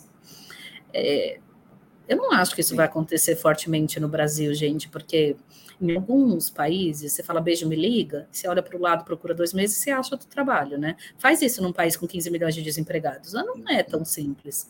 Não, né? perfis, né? São, são momentos econômicos diferentes em cada país. Exato. E, e pontos de partida diferentes num país desenvolvido e um país em desenvolvimento. É. Mas eu vejo muito esse movimento, né? As pessoas agora estão voltando para o trabalho, não está sendo confortável para todo mundo. Tem gente que curte, tem gente que odeia. Eu vi um negócio no LinkedIn que, gente, eu achei tão simples e tão verdadeiro, que era um guri que eu não conheço, mas que dizia assim: Nossa, gente, fiquei muito feliz de voltar para o trabalho essa semana, pô, foi muito bacana mesmo. Mas eu gosto mais de ver minha filha acordando todo dia. Ai, gente, é forte, né? Assim, não significa do tipo eu quero você ou não quero você, mas as pessoas estão descobrindo outras coisas que né, nos ajudam a ser melhores. Pô, a gente fala tanto sobre a questão ai, da mulher no mercado de trabalho, que eu acho que é uma pauta importante, não estou desmerecendo, não. Acho que a gente está fazendo mal, precisa fazer melhor. Agora, discutir só a entrada no mercado de trabalho é, é muito difícil, né? Discutir só isso para resolver esse problema. A gente tem que discutir a entrada dos homens na vida doméstica. E aí, de repente, a gente tem alguém falando: Poxa, eu estou afim de abrir mão da minha presença na empresa para participar da vida doméstica de um outro jeito. Poxa, essa pode ser uma grande transformação do nosso contrato social, né? Então, eu acho que é um, algo interessante que está acontecendo, que a gente está precisando lidar, né? Porque não é um produto acabado. Estou vendo aí um bocado de sofrimento em muitos modelos. Eles são vários, tem empresas fazendo todo tipo de arranjo, mas a gente ainda está com o desejo de, tipo, todo mundo igual, né? Então tem uma única regra que serve para todo mundo. E eu acho que está aí o nosso risco, né? Será não que a gente não pode conviver? Isso, né? Não dá para conviver dá. com regras diferentes? Eu vou até falar sobre mim. É, eu, o home office começou a me fazer mal. Eu quero voltar para o trabalho, eu estou aqui, gosto de ver. E, e, gente, eu moro em São Paulo e trabalho em Sorocaba, né? Não trabalho ali do lado de casa, não. E gosto de ver, porque eu resolvo as coisas com mais facilidade, eu estou mais focada, etc e tal. Agora, o fato de eu gostar de vir para o trabalho não me faz exigir que o meu time inteiro venha, porque eles têm outras necessidades, né? Eles estão mais longe que eu, então, assim, para mim, tudo bem, eu demoro uma hora cravada no relógio. Quem demora duas? Pô, é justo fazer uma pessoa ficar por dia quatro horas no trânsito? Jura mesmo? Então, hoje mesmo, a gente é um uma tempo reunião muito aqui. Caro, né? É um tempo muito grande. Né? Aí eu liguei para uma das pessoas que vinha e falei assim: ah, acho melhor você ficar em casa, porque eu estou precisando de você resolver umas coisas, e se você gastar o tempo vindo para cá, Sim. enfim, tempo é finito, então é melhor ficar aí. Ele falou, obrigado, hein? Porque bom, eu também acho que é melhor eu ficar em casa. Então uhum. a gente se organiza, mas é um aprendizado, né? Não cai do céu, porque é, não é fácil trabalhar nesse contexto híbrido. Trabalhar no contexto online, gente, beleza, tá sussa Trabalhar todo mundo presencial tá susto. A gente também já aprendeu bem fazer isso. Agora, no meio do caminho, Senhor de Deus, exige resiliência. Porque não é fácil, não. Dar atenção igual para as pessoas, a gente não desmerecer sem querer quem está online. Nossa, são muitos os desafios, gente. Mas a gente tem que pôr em prática, né? É uma demanda moderna. É, é injusto a gente falar não para isso. Eu acho que nessa sua fala tem uma outra ideia revolucionária, mais uma ideia revolucionária que você traz aqui para esse papo, que é entender também que cada indivíduo é único, né? Cada pessoa tem é, suas limitações, tem suas preferências, tem sua realidade e, e, por aí vai.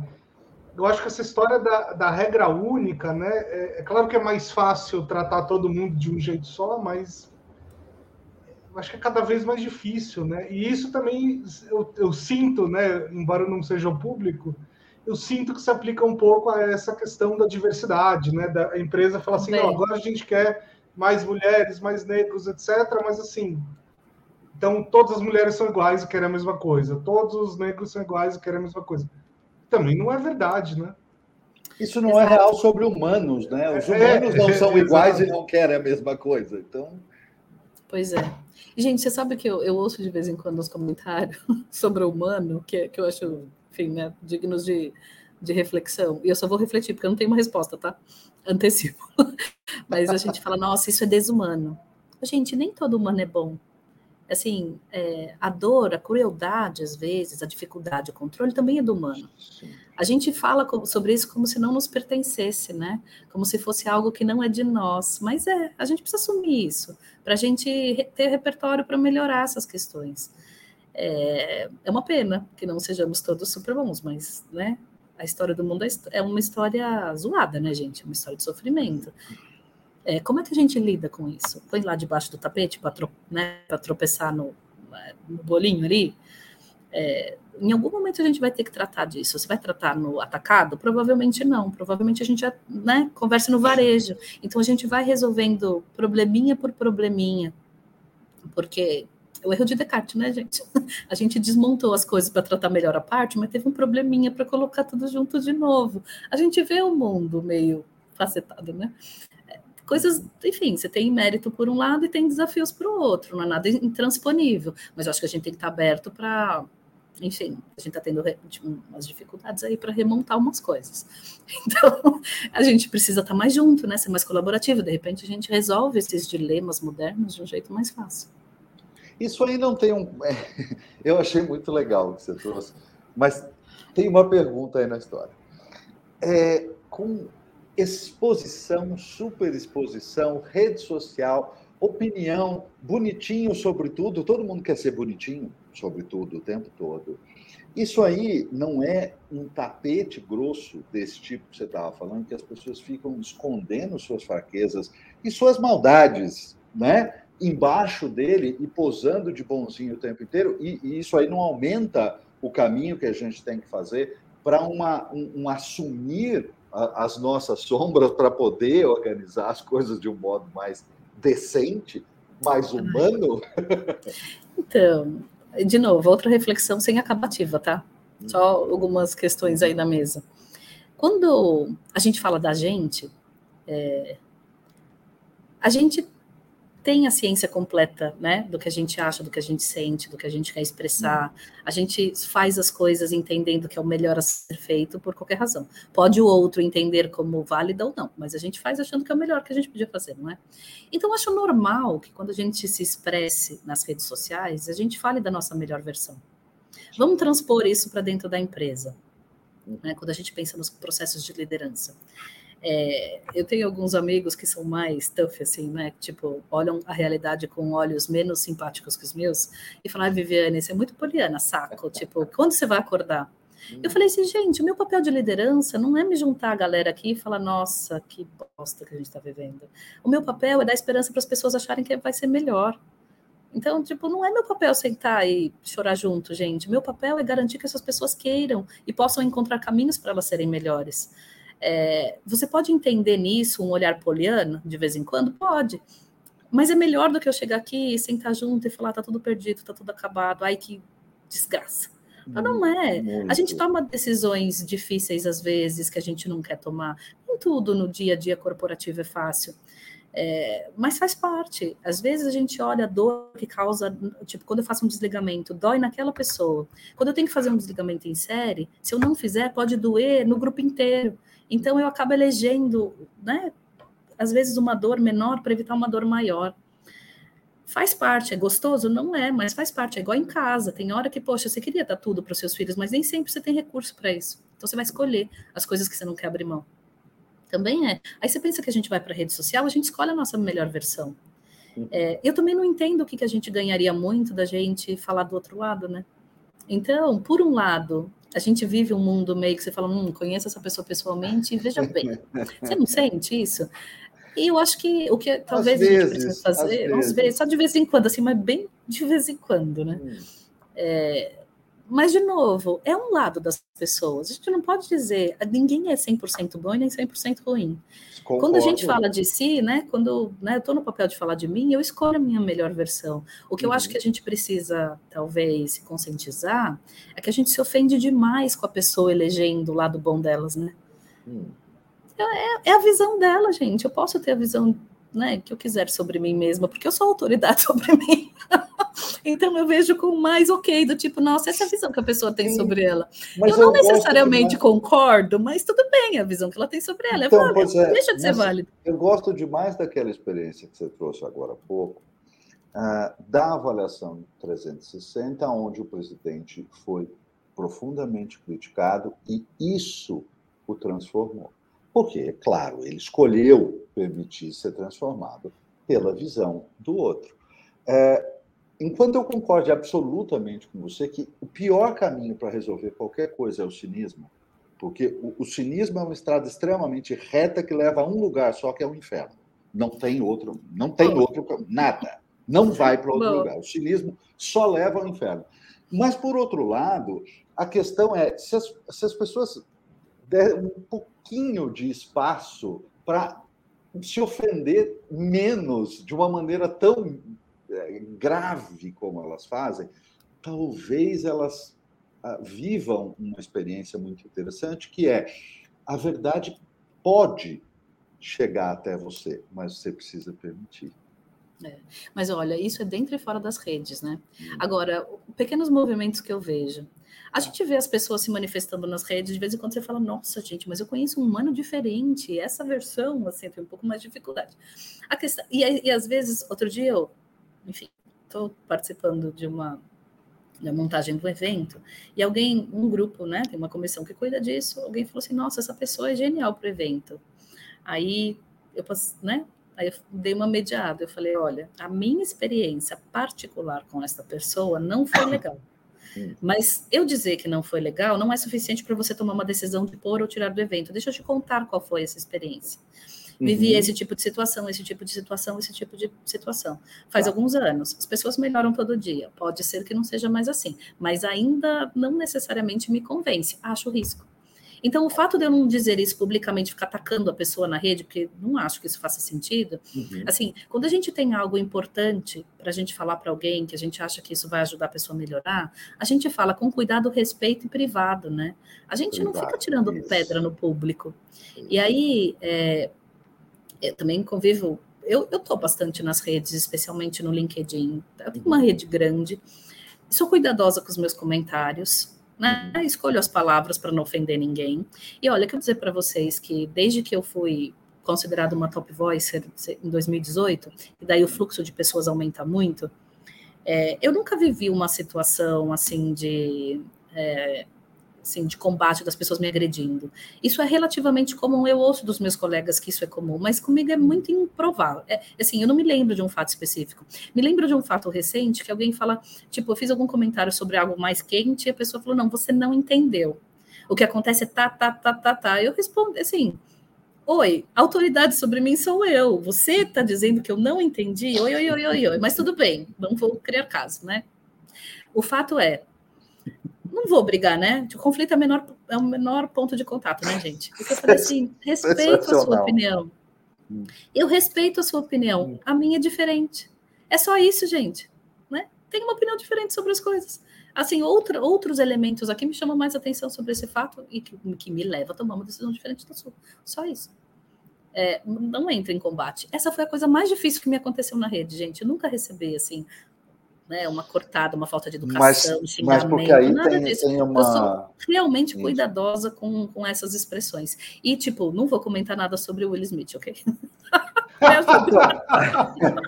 mas eu acho que aí tem, tem uma inteligência emocional uh, envolvida na história, que é um, a ausência da vontade do conflito. E, infelizmente, a gente vive um uma sociedade que tem autenticamente muita vontade de conflito. É, ah, a gente conflito vende, um né, coro, né, gente? É, um coro empurrando para isso. E veja só, dentro de um jogo, vamos dizer, por exemplo, no BBB, as pessoas que entraram lá, elas se propuseram a isso, é um jogo, e tá ok, é uma, é, é uma brincadeira, é um jogo, mas é, é circunscrito a uma regra. Mas eu acho um horror profundo na vida real. Aqui do lado de fora, no mundo, quando alguém sobe no muro e começa a gritar bate, bate, bate. Gente, é, é realmente é uma coisa. Não, é, é assim, não, muito não primitivo, como, sabe? Muito primitivo. Não só vende como gera like, né? Gera engajamento, é. gera uma série de coisas. Agora, é, né, sobre essa questão das redes sociais, né, eu fico chocado como as pessoas tem certeza do que se passa na cabeça de terceiros. Né? É, você não entendeu. É, okay. é exatamente. É é. Não, assim, alguém, alguém falou uma coisa dúbia, que pode ser ou pode não ser. Aí vem uma pessoa e fala assim: não, mas com certeza absoluta ele quis dizer isso e não aquilo. Eu Como é que você sabe? Né? Eu, só vou então, saber gente, dentro da cabeça. Né? É, e aí eu acho que talvez seja uma fragilidade nossa, assim, a gente quer ser aceito sempre, a gente quer fazer parte da conversa, a gente quer ter uma opinião válida. Só que isso às vezes descamba por eu estar sempre certo, a minha, o meu ponto de vista é melhor que os outros. E assim por diante. Então, é, basta vestir as sandálias da humildade, né? Eu não me posiciono com verdades absolutas, eu me posiciono com as coisas que eu acredito. É a minha sala de estar, é a minha rede. Eu posso me manifestar sobre o que eu acredito, desde que eu não desrespeite ninguém. Eu também não acho que é terra de ninguém, eu posso falar tudo o que eu acho. Né? Desde que a minha opinião não desafete ninguém, não prejudique ninguém, eu posso expressá-lo. Quando eu começo a entrar numa seara de que é a minha opinião, então eu posso desrespeitar fulano, beltrano e ciclano, eu acho que a gente já passou da conta. Agora, se eu estou falando sobre visões de mundo, sobre coisas que eu acredito ou não, sobre a forma como eu lido com as questões, eu também preciso entender que nem todo mundo queira ser igual, né? Faz parte, não, da vida. É que a gente tem um olhar sobre diálogo, que assim, o que é dialogar? O diálogo acontece quando eu falo alguma coisa para o Bruno e ele aceita a minha opinião. Dialogamos. Ah. Então a gente precisa. Meu Deus, que horror! Não! Não, é a nossa expectativa, gente. Por isso que a gente é, discute tanto, né? Você sabe que não passa um curso, uma aula de comunicação sem eu destacar isso para as pessoas. Por favor, gente, presta bastante atenção numa coisa. O papel da comunicação é informar, é a clareza, é fazer chegar na, no, no receptor a sua mensagem. Não é o convencimento. Tá claro. Então, não é. Então, mas a Nossa. gente tem esse desejo, que é um desejo, no final das contas, de controle. Sim. Então, né, a gente está tão imerso nessa dimensão de controle que é, é nosso desejo de controlar os que os outros pensam, o que os outros fazem, o que os outros falam. Então, é, só que assim, a gente está sempre em relação a muitas pessoas que tiveram experiências diferentes da nossa, vivências diferentes, formações. Gente, é tanta diferença para dar conta. A gente não esperava mesmo a gente encontrar e falar, nossa, que perfeito que você é. Gente, oi, não dá. Então, essa questão da mediação, né, da gente, da convivência, ela permite que a gente saia um pouquinho melhor, sempre se a gente tiver afim. A questão é a gente tá afim. Quer dizer, a gente é capaz de deixar de lado essa dimensão de controle que nos é tão familiar, para a gente perceber coisas diferentes daquelas que a gente acredita que a gente é. é. Isso não me faz melhor nem pior, né? Assim, isso me faz só um humano que é capaz de trafegar em outros lugares, né? De ser, enfim, de ter outras experiências, de ter um repertório maior. Agora, isso exige algum interesse genuíno no outro, né? É, a gente vive algumas expressões de muito egocentrismo. A gente, a gente vive isso. Eu não sou da área da psicologia, mas podemos convidar alguém que possa falar melhor sobre isso, sobre o que isso representa nos momentos atuais. Não vou falar porque não é minha praia. Mas a gente tem vivido umas questões assim importantes, né, do eu, eu, eu, eu, eu. Né? A questão da, da rede social, ela quase é patológica para algumas pessoas que se veem aprisionadas pela opinião do outro sobre si, né? É, assim, às vezes eu me assusto, eu tenho uma criança de 12 anos, né, que já praticamente não é uma criança, pré-adolescente. É, ele falou para mim, é, mamãe, você acha que você está meio gordinho? Eu falei, eu acho. Ele falou assim, e você não vai fazer nada sobre isso? Eu simplifico a conversa, tá, gente? Fazer algo sobre isso eu até tento.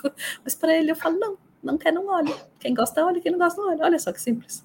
Né? Tipo, as pessoas não têm que ser iguais ao que a gente gostaria que elas fossem. A gente pode optar por conviver com algumas pessoas mais que outras, porque a gente tem pensamentos comuns, porque a gente se retroalimenta, porque a gente tá na vibe de aprender, né?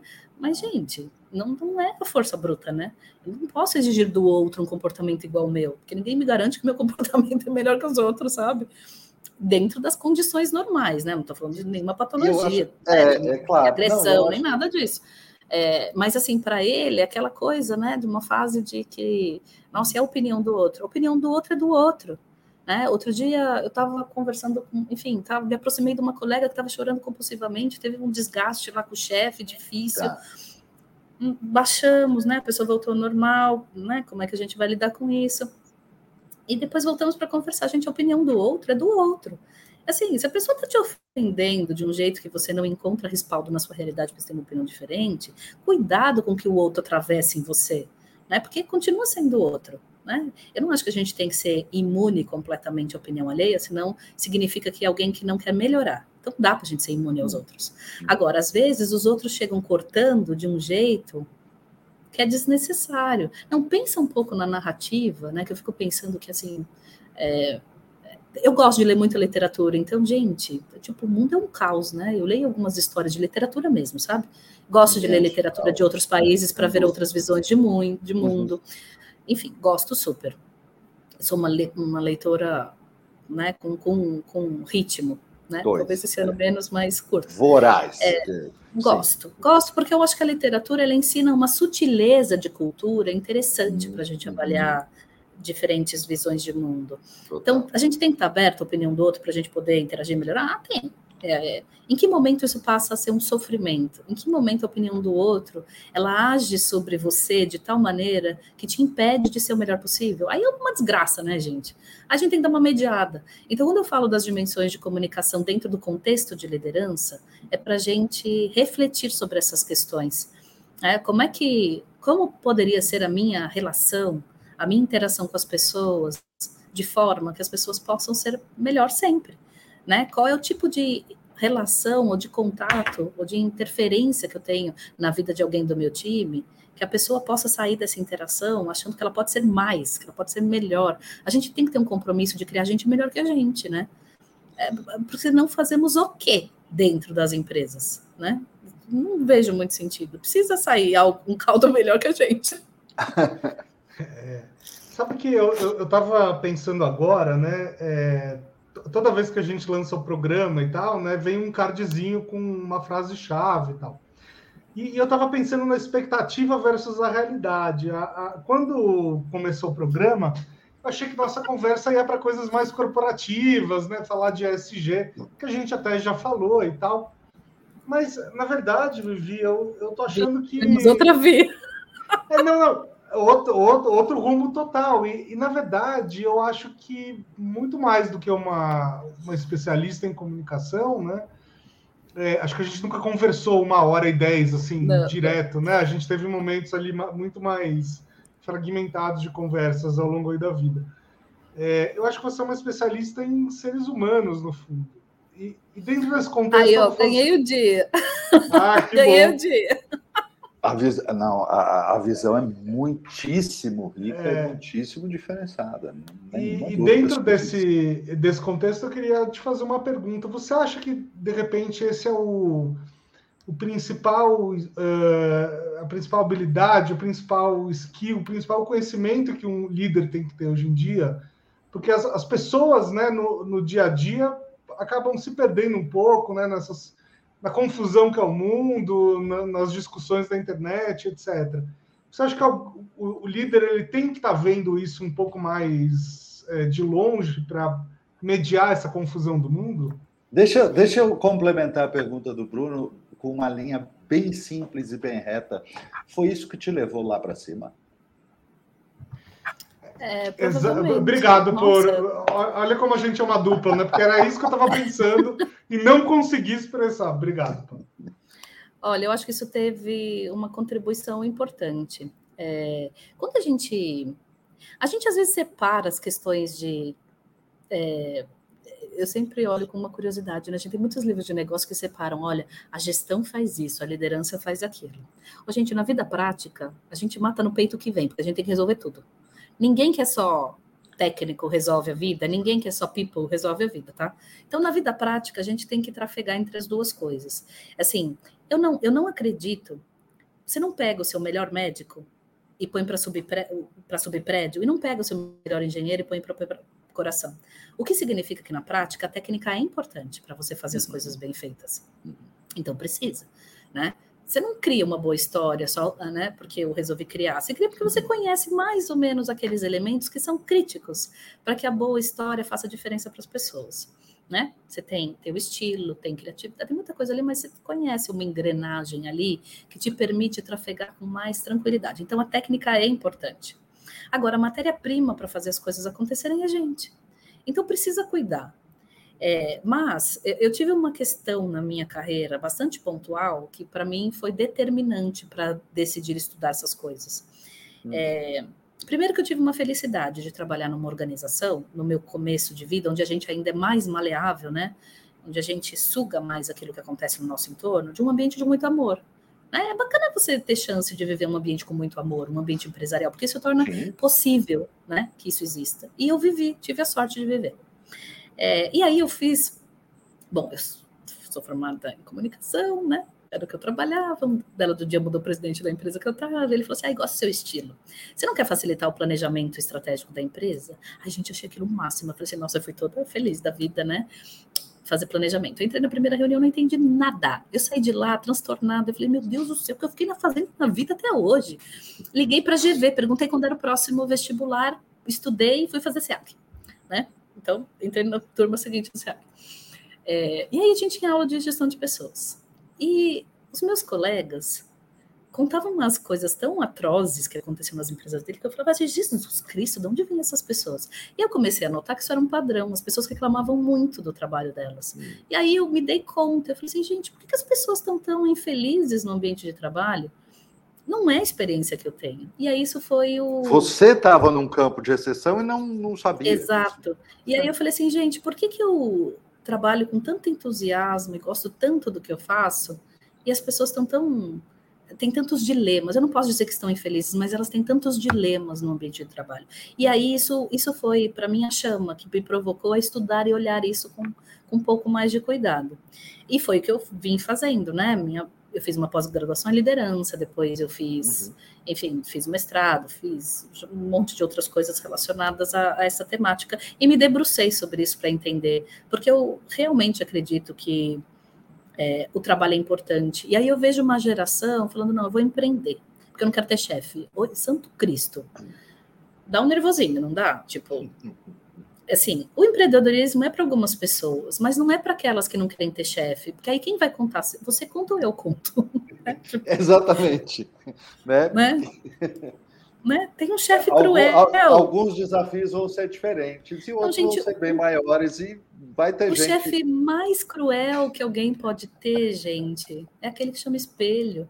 Poxa, e aí a gente acaba caindo nessa cilada, né, de empreender, porque eu quero fugir daquele ambiente empresarial. Aí eu me vejo em mais 300 problemas. Uhum. Então, assim, a, a empresa não é um lugar ruim para trabalhar. Só que eu preciso refletir, né? Eu preciso talvez buscar lugares que eu me sinta melhor, que respeite meus valores, que eu consiga ter um tipo de diálogo que favoreça o meu desempenho, meu resultado. Então, para tornar a resposta curta, é, essa chama lá atrás que me fez estudar tudo isso e refletir sobre essas questões foi me dando mais é, mais certeza de que a matéria-prima mais importante para qualquer empresa ser bem sucedida é, são as suas pessoas.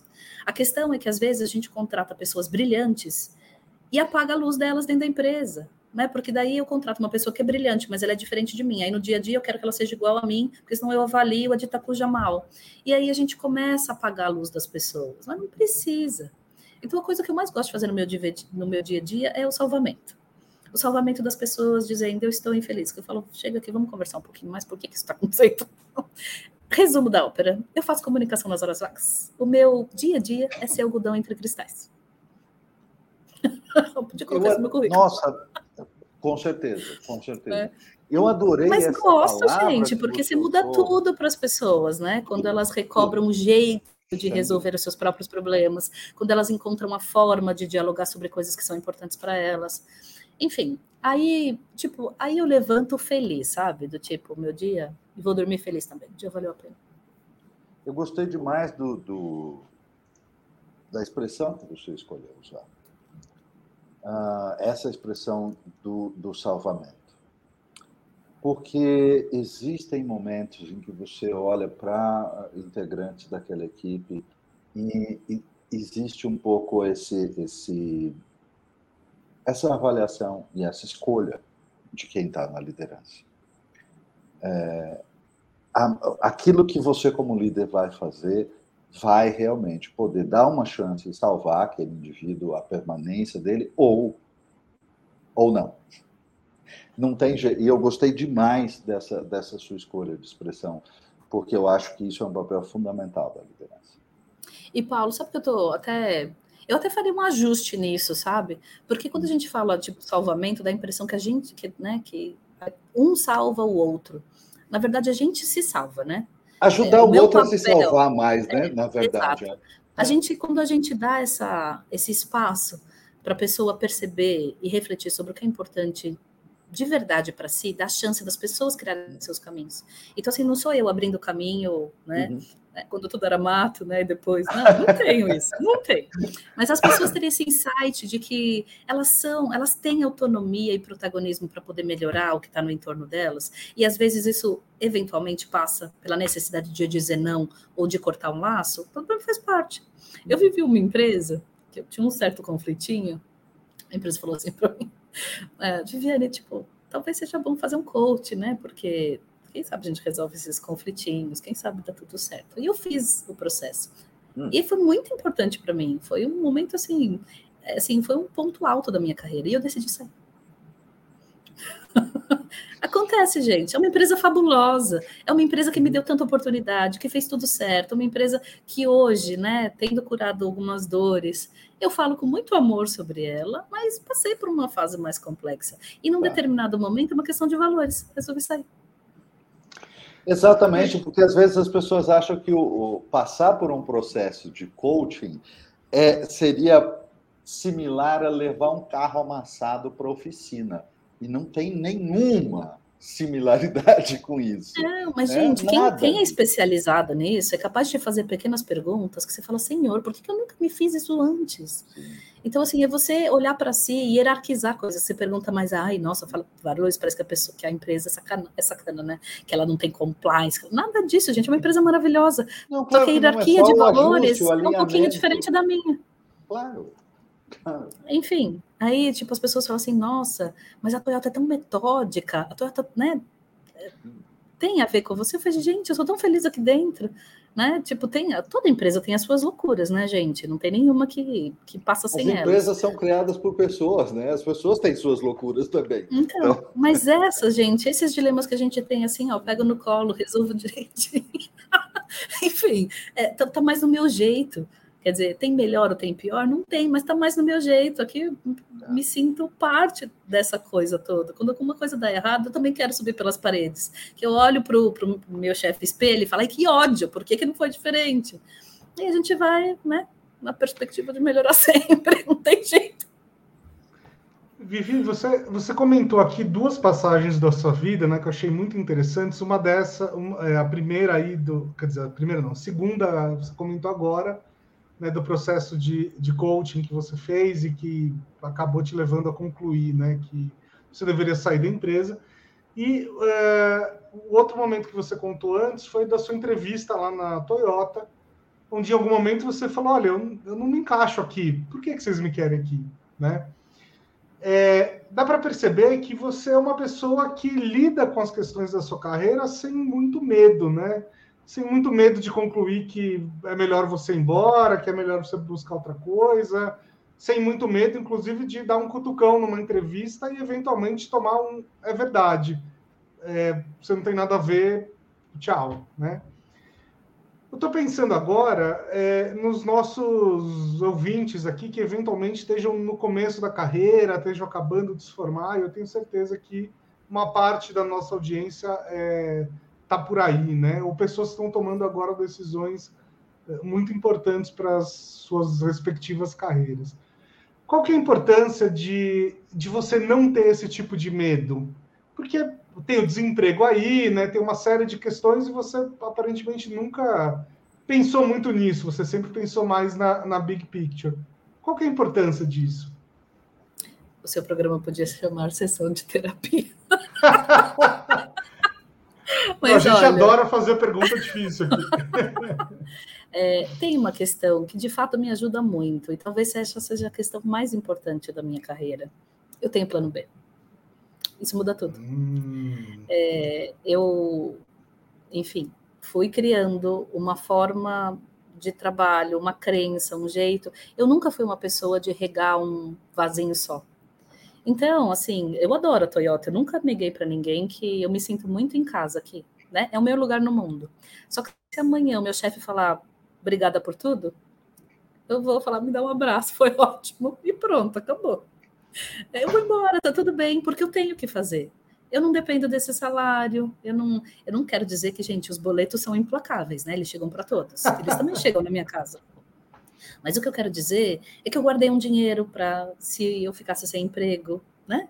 eu não precisar me desesperar, eu poder procurar outro com tranquilidade. Eu cuido da minha carreira de forma a manter contatos, a manter relações com outras empresas. Então, eu não acho que eu procuraria emprego por muito tempo. Eu sei fazer mais de uma coisa. Eu sou humilde. Se eu tiver que varrer rua, eu varro rua. Se eu precisar fazer qualquer coisa, eu faço. Eu não tenho. Trabalho é trabalho. Né? Obviamente, quando você tem a chance de ver seu trabalho mais bem remunerado, mais elogiado, todo mundo gosta disso. Mas isso não me impediria de trabalhar em qualquer coisa se eu precisasse. É, e eu tenho um plano B bem estabelecido. Então, quando você tem plano B, você vai mais por inteiro com as coisas, porque você tem essa, você se permite ir mais por inteiro nas coisas. Quando você tem que apostar alto, do tipo, eu não posso perder esse emprego, você vai engolindo o sapo. E aí, quando você vê, você já está no meio de uma de um ambiente que talvez não esteja tão legal para você, só que aí você tem medo de perder coisas. E aí vira uma bola de neve negativa. Então, se eu posso dizer né, sobre carreira, o que eu posso dizer para as pessoas é tem um plano B. Ter um plano B, gente, não significa ter outro emprego. Ter plano B significa você ter saídas né, para situações que possam acontecer. Significa, veja, quando eu vim para a Toyota, assim, é, foi uma aposta alta, né, gente? Eu, eu, sabia que eu tinha muito pouco a ver com essa empresa. Uhum. As pessoas pintavam o ambiente da Toyota de uma forma mais esquisita do que eu realmente encontrei. Eu encontrei pessoas muito morosas aqui dentro, mas era do tipo, olha, você vai para um ambiente super machista, viu? Uhum. Olha, a mulher não tem vez no Japão. E eu não uhum. vivi essas coisas.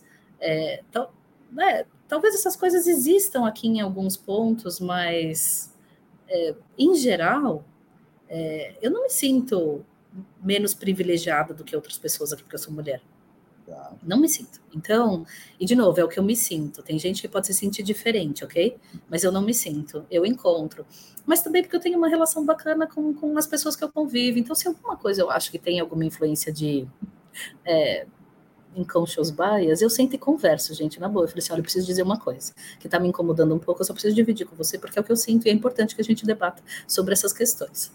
E eu coloco na mesa, gente, eu não levo para casa. Coloco com jeitinho, com cuidado e com tranquilidade, mas eu coloco, não levo. É, mas é uma paz quando você fala, você tem alguma coisa que incomoda de verdade, eu não preciso levar para casa.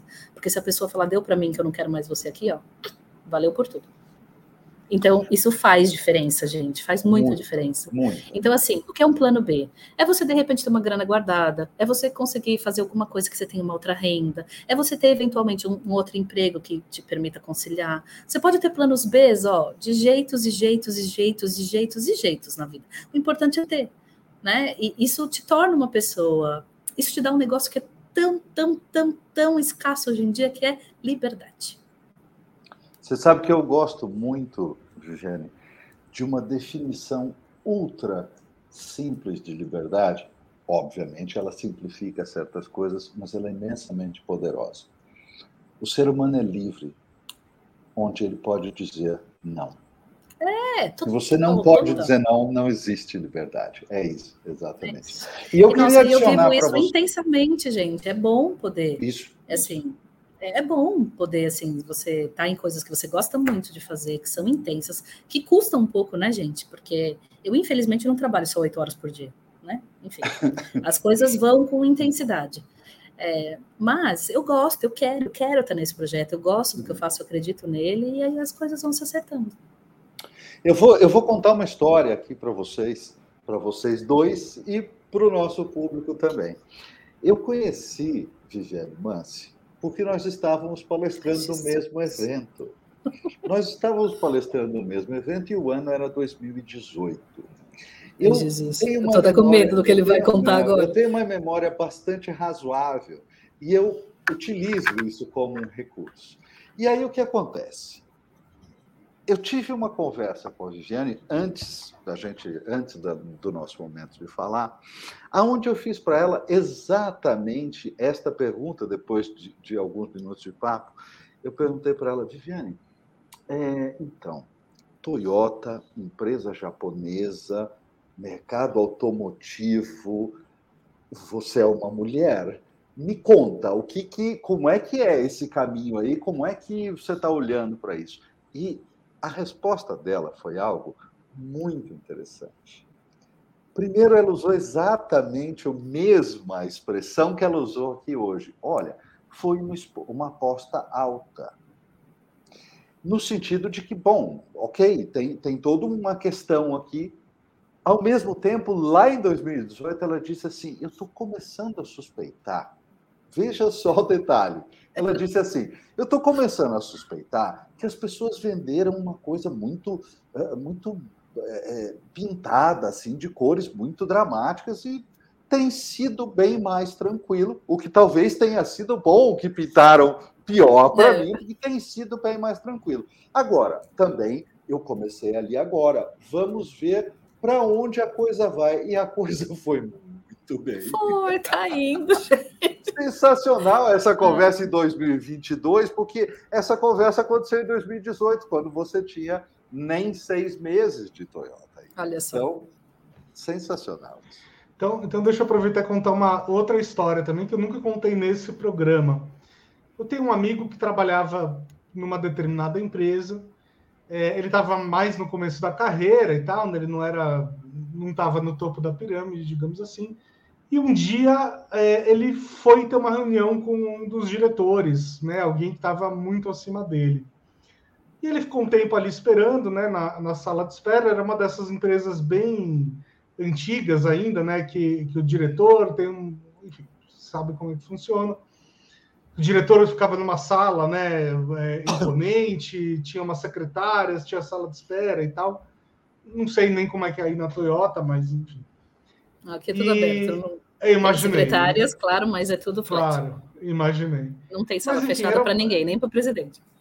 Olha só que legal. É, mas era uma outra época e tal, enfim, talvez essa empresa tenha mudado e eventualmente um amigo é chamado, né, para entrar na sala e ele entra na sala, senta na cadeira na frente daquela mesa de madeira gigantesca e tal. E ele começa a conversar com o, o diretor sobre o assunto que ele tinha que conversar e ele olha para cima e vê que tinha um quadro, né, em cima da cabeça do diretor, que era um quadro do próprio diretor, né, pintado, olhando para cima com a boca aberta e um monte de sapos caindo. E ele fica perplexo com aquilo, ele não consegue mais prestar atenção em nada. E uma hora ele interrompe a reunião e fala assim: senhor, é... desculpa te fazer essa pergunta, mas assim, eu não consegui deixar de reparar, né? Eu não consigo parar de pensar nesse quadro. Você pode me explicar o que isso significa? E aí o diretor fala assim: olha, eu mandei pintar esse quadro, né, com essa cena para que eu nunca me esquecesse de todos os sapos que eu tive que engolir para chegar até aqui. Ai, Jesus, mas que, que, que história trágica. Pois Olha, é, gente, pois é. Eu acho que em algum momento, eu acho que faz parte a gente engolir um outro sapo. De novo, visões de mundos diferentes a gente está convivendo. Mas, gente, será que o que eu fico pensando, será que vale a pena a gente crescer se a gente tem que engolir tanto sapo, faz tanto mal? Pois tipo, é, para que, que a gente quer crescer, né? Se é se esse cara tivesse, se esse cara tivesse algum plano B, né? Talvez ele não tivesse que ter aquele quadro ali. Você sabe que tem uma imagem, Viviane, que eu gosto muito, quando alguém tem uma dúvida muito profunda sobre exatamente o que é que está fazendo. É, eu costumo dizer o seguinte: olha, se você estiver indo na direção errada, quanto mais alto e mais depressa, pior. Então, Porque não está dando certo. Gente, eu. Sabe que eu fiz processo, eu fiz coaching duas vezes, em dois momentos da minha vida, né? Tá. É, e a gente ouve, né? Tem um, um bordão que é para quem não sabe para onde vai, tanto faz a velocidade, coisa e tal. Mas, gente, a gente não pode predeterminar tudo, né? Quando a gente predetermina muito alguma coisa, você também escapa de muita possibilidade.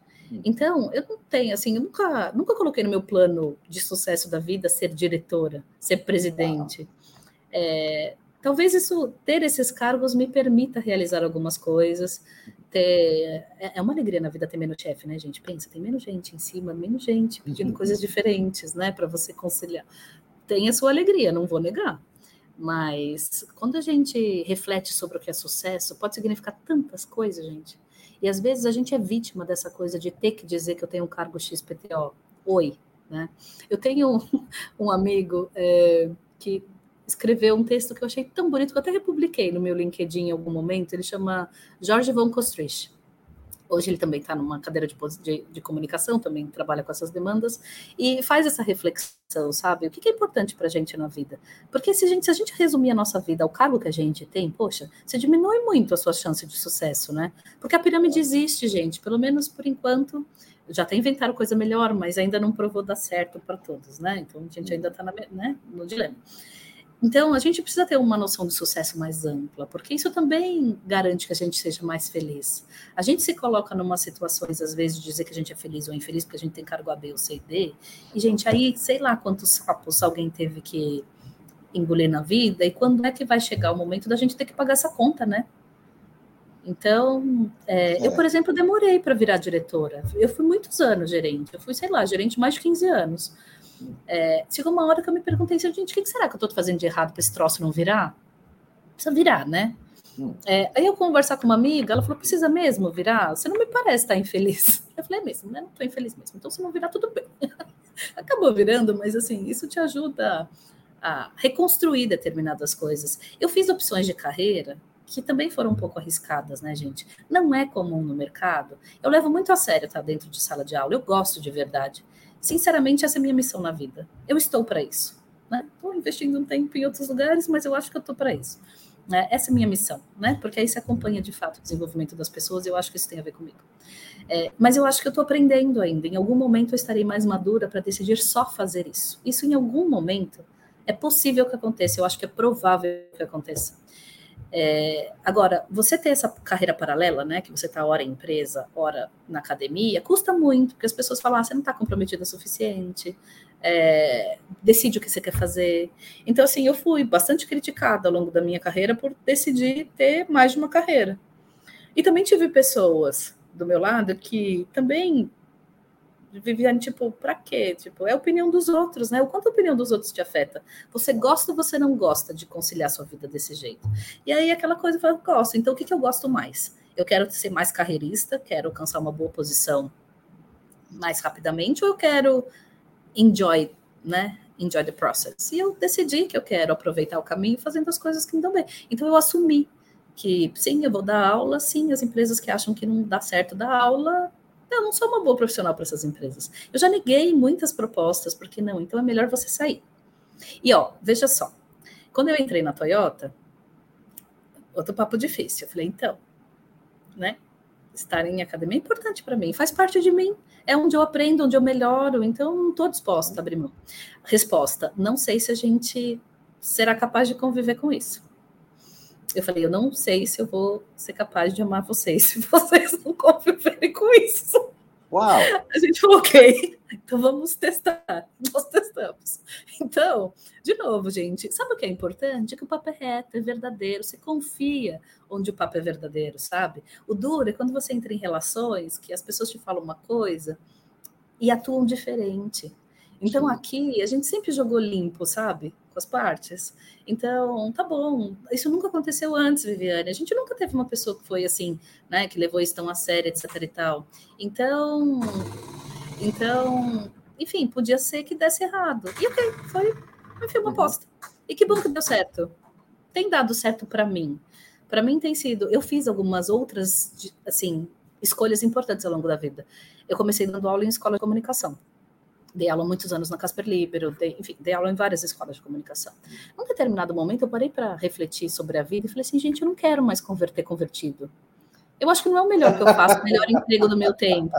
Porque, assim, as pessoas que acreditam em comunicação, acreditam em comunicação. Eu estou fazendo o que aqui com elas? Eu quero, eu quero falar de comunicação para quem tem a caneta na mão.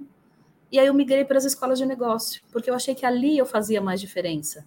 Então também foi um processo, né? Foi um processo. E aí, assim, eu sempre levei tão a sério essa coisa do tipo, ah, não quero estar na empresa que não me permita dar aula. Pá, entrei na Toyota, foi toda essa escola. Num determinado momento, adivinha, eu resolvi pedir desligamento da Casper. Por? Porque eu não consegui conciliar. E aí eu escolhi aquilo que naquele momento fazia mais sentido para mim. E aí isso veio junto com o amadurecimento dessa questão de estar mais fortemente nas escolas de negócio. Tá. E estou feliz. Isso faz. É, eu, eu entendo que o meu papel é mais relevante aqui do que ele era nas escolas de comunicação. Muito bacana isso. Essa, esse raciocínio de uh, atravessar, né? Atravessar com algumas coisas que a gente domina para um outro campo aonde elas vão conseguir fazer diferença. Eu sinto, aposto que o Bruno também, eu, eu sinto muito gosto em fazer isso nos nossos cursos, porque eventualmente tem pessoas de comunicação que vão fazer os nossos cursos, mas está longe de ser a maioria. A maioria são pessoas de negócios, são diversos uh, executivos e tudo. E, e, eu gosto muito disso que você colocou, porque a gente consegue levar e, algumas sementes, algumas ideias para uh, fertilizar outros campos, outros, outras visões de mundo com a questão da comunicação. Isso é muito legal. É, deixa eu aproveitar que você falou né, sobre uh, ser professora é, e fazer uma pergunta que eu estou muito curioso desde o começo. Ali no seu, na mini bio que você mandou para a gente, tem lá que você dá aula numa, uh, numa universidade chinesa, é isso? Como é, que, como é que é essa experiência? Como é que isso aconteceu? Gente. É, tem muitos programas internacionais disponíveis, né? Eles se tornaram muito mais acessíveis porque eles são online.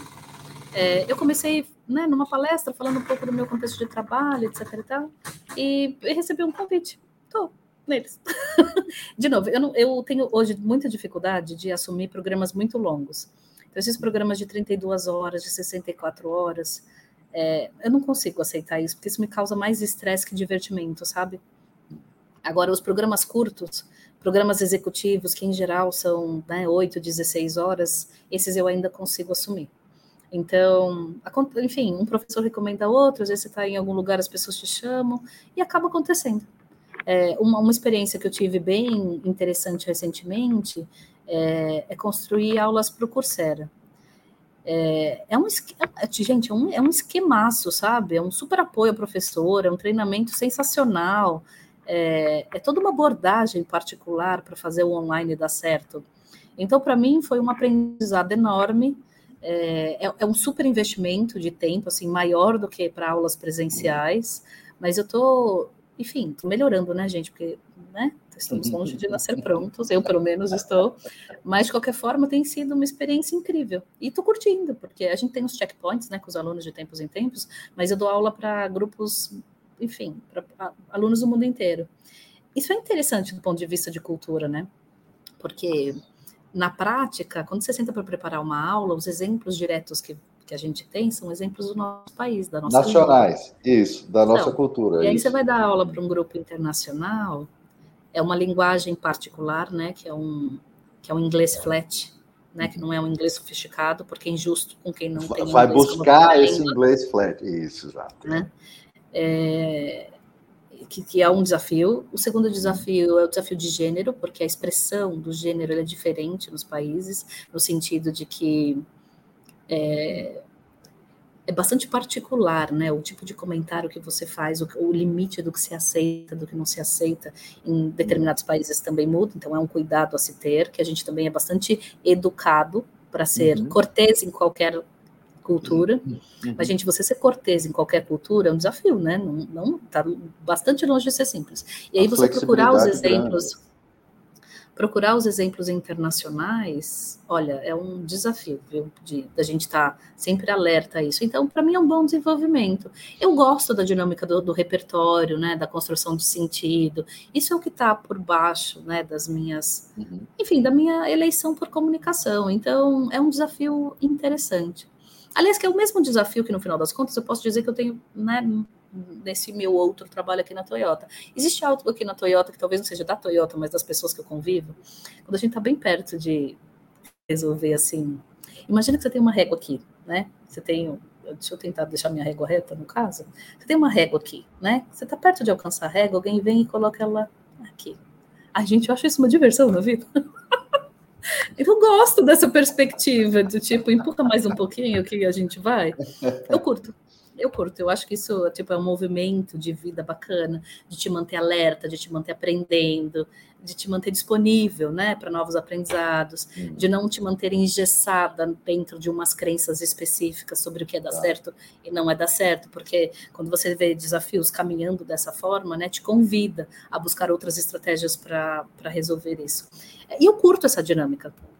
E uma hum. dinâmica que não é opressiva, né? Porque eu não me sinto tá. oprimida por ter desafios cada vez maiores. Eu me sinto incentivada, me sinto desafiada positivamente até é, essas questões. Então, hoje, a minha decisão de dar aulas está em dinâmicas que exigem isso de mim. É, o meu trabalho também é, me proporciona um pouco desses aprendizados, então tem sido bacana. Eu então gosto fica fácil desse... trabalhar 10 horas por dia, né, minha gente? Tipo, okay, Porque você tá, tem, tem, um, tem um, um gosto, é, aquela história do, do quem corre por gosto não se cansa não sei o quanto ela é exatamente, mas eu acho que tem uma aplicabilidade nisso. É, oh, essa coisa então, da mas eu tenho medo agora de quem está ouvindo a gente, hum, porque hum, vamos hum. evitar que os cansados sejam exaltados, tá, gente? Porque também não faz okay. bem, não. É, é... Tem hora que cansa, tipo, é uma coisa que eu uhum. preciso melhorar em mim. Quando eu vejo, já tô aqui, tipo, mergulhada nas coisas. E, gente, tem hora que eu tenho um apagão, que eu não sei onde eu tô, que eu não sei. Gente, não, né? Tá errado. Então, a gente precisa moderar as coisas. Sim. Então, tem gente que fala assim para mim, tipo, o meu maior medo na vida, tipo, quando as pessoas olham para mim e falam assim, ai, queria ser como você. Eu falei, pelo amor de Deus, não precisa trabalhar menos e ganhar mais? Tipo, tem uma vida mais sossegada. tipo, não precisa como né, é que trabalhar nessa desliga? dinâmica. Como você desliga? Fácil, quando você desliga? Não, ok, mas fazendo o quê? O que, que você curte? Que não faço nada, gente. Descansar ah. para mim é fazer nada. Admirar meu teto branco. Nada. Essa coisa do tipo ocupar o tempo livre com outras uhum. coisas, não. O tempo livre é livre. Uhum. É para não fazer nada. E eu faço nada com tranquilidade. Sem, né, sem pressão de o que, que você está fazendo. eu estou fazendo importante. nada. O que, que você fez na como é, como é que você faz nada? Você, você vê, é, vê Netflix? Você lê? Você nada olha é nada. Nada é nada. Nada é nada. Nada eu deixo esvaziar, gente. Deixa esvaziar. Sabe que a gente tem um, um, A gente teve um aluno né, que depois se tornou amigo e tal, um cara muito legal, e ele teve um problema de burnout, né? E aí, para relaxar né, no burnout e tal, ele resolveu aprender árabe. Então, mas talvez seja uma expressão, é, né? Tipo... É, é o que cada um entende, né? É ah, eu acho o máximo. Um se diverte e aplica aquilo. Mas eu estou sempre bastante ocupada fazendo um monte de coisa. Então, essa, essa coisa de do tipo, nossa, eu tenho um tempo livre de trabalho, o que, que eu vou fazer? Ai, gente, me dá um estresse, né? Não quero fazer nada, não quero nem ter que tá. pensar em fazer nada. Então, eu quero fazer, assim, aquilo que dá. Então, eu consegui... Qual é a chance de alguém com uma criança de 12 anos e uma cachorra acordar tarde? Zero. Então, acordar tarde está fora da, das condições. A dona Granola acorda às seis, animadíssima com a vida, porque eu não tinha nada para fazer mesmo, eu adotei uma cachorra na pandemia. É, então, não vamos acordar tarde. O resumo da vida é esse. É, enfim, não posso nem dizer que eu durmo mais. Mas sabe, tipo, fazer as coisas sem compromisso, sem horário, apenas ir fazendo no ritmo das coisas, para mim é o fazer nada. Do tipo, nossa, qual que são os planos para hoje? Nem não tem Isso. plano. Não ter agenda. Não Exato. ter agenda de vez em quando é das coisas mais sagradas que o ser humano pode ter. O vazio Nossa, é uma coisa que pode ser muito atraente também, né, gente? Uhum. A gente olha o vazio com certo medo dele, né? Da, enfim, da gente não conseguir sair dele. Mas o vazio tem as suas alegrias também, né? De a gente voltar para o eixo, né? Não ocupar com mais nada. Então eu tento me ocupar dessa, né, dessa liberdade de não fazer nada. Que bom isso. Muito bem. Vivi, a gente tem mais um milhão de perguntas para te fazer, mas ao invés de, de estender o programa, a gente vai te convidar para uma parte 2. Acho Pô, que é muito mais. Mas muito Jesus, mais a gente já está falando há uma hora e quarenta. Quem vai ouvir um troço tão longo? Me explique. Ouve, ouve. Tem, tem podcasts Olha... que duram duas, três horas. Não nossos, né? Os nossos, sempre, os nossos sempre vão até mais ou menos aí. Tem gente que. Mas tem, tem mercado para isso. Ai, não, gente, e a gente tem, vem sendo feliz com isso. Algumas pessoas, às vezes, no começo, uh, questionavam isso para a gente, falando, não, mas assim, uma hora e tanto, não sei o que, isso não está ficando muito longo. E a colocação para a gente fazer é exatamente o seguinte: olha, tá cheio de coisa superficial. Não precisa mais. Nós precisamos de algo com outro nível de profundidade. E, gente, e essa é a aposta. E vocês sabem que agora vocês estão falando? Não, as, as outras dão mais ou menos isso. Eu nunca me dei conta que eles eram longos assim. Olha Ou só. seja, o papo flui. é isso. É Pronto. isso. Exatamente. Foi aqui no contrapé, gente. Isso. Alguns convidados, quando, quando estamos conversando sobre a vinda deles, é, ficam muito preocupados exatamente por esse aspecto de assim, nossa, mas é muito longo. Como é que é roteirizado isso? Eu digo, não é. É exatamente por isso que funciona, porque não é. E as coisas fluem como uma conversa muito, muito solta. É, isso é muito legal. E a conversa com você foi sensacional. Gente, a gente ia falar de outra coisa, né? Não alcançamos o tempo. Não alcançamos ah, o tema-chave. Nós alcançamos fica, fica uma oportunidade incrível, é, em vários temas super importantes. E a gente vira e mexe, é, é, tem essa, essa ideia. Ok, vamos guardar aqui, a gente vai voltar, vai chamar de novo. é muito legal. Eu vou, eu vou contar, inclusive, um, uma coisa de bastidor aqui, né? A gente mandou a sua, as suas fotos de divulgação, né, para, enfim, para Ana, que atende a gente tal, em mídias sociais, fazer o cardzinho. E aí ela falou assim, gente, tá, tá tudo pronto, só falta o título, mas tem alguns convidados que a gente não se mete a dar o título antes da conversa, né? Não. Então a gente falou, então aguarda, vamos decidir o título depois. Então pronto, acho que essa foi uma boa decisão para esta conversa. Pois é. Isso é um pouco, um pouco um modo que eh, a gente procura que tem a ver com essa flexibilidade. Estar aberto para o que acontece. A gente tem uma intenção? Tem. A gente tem algumas metas? Tem, mas é muito aberto para acolher aquilo que está acontecendo. Isso é absolutamente fundamental e chave em tudo que a gente faz. Ah, que joia, que joia.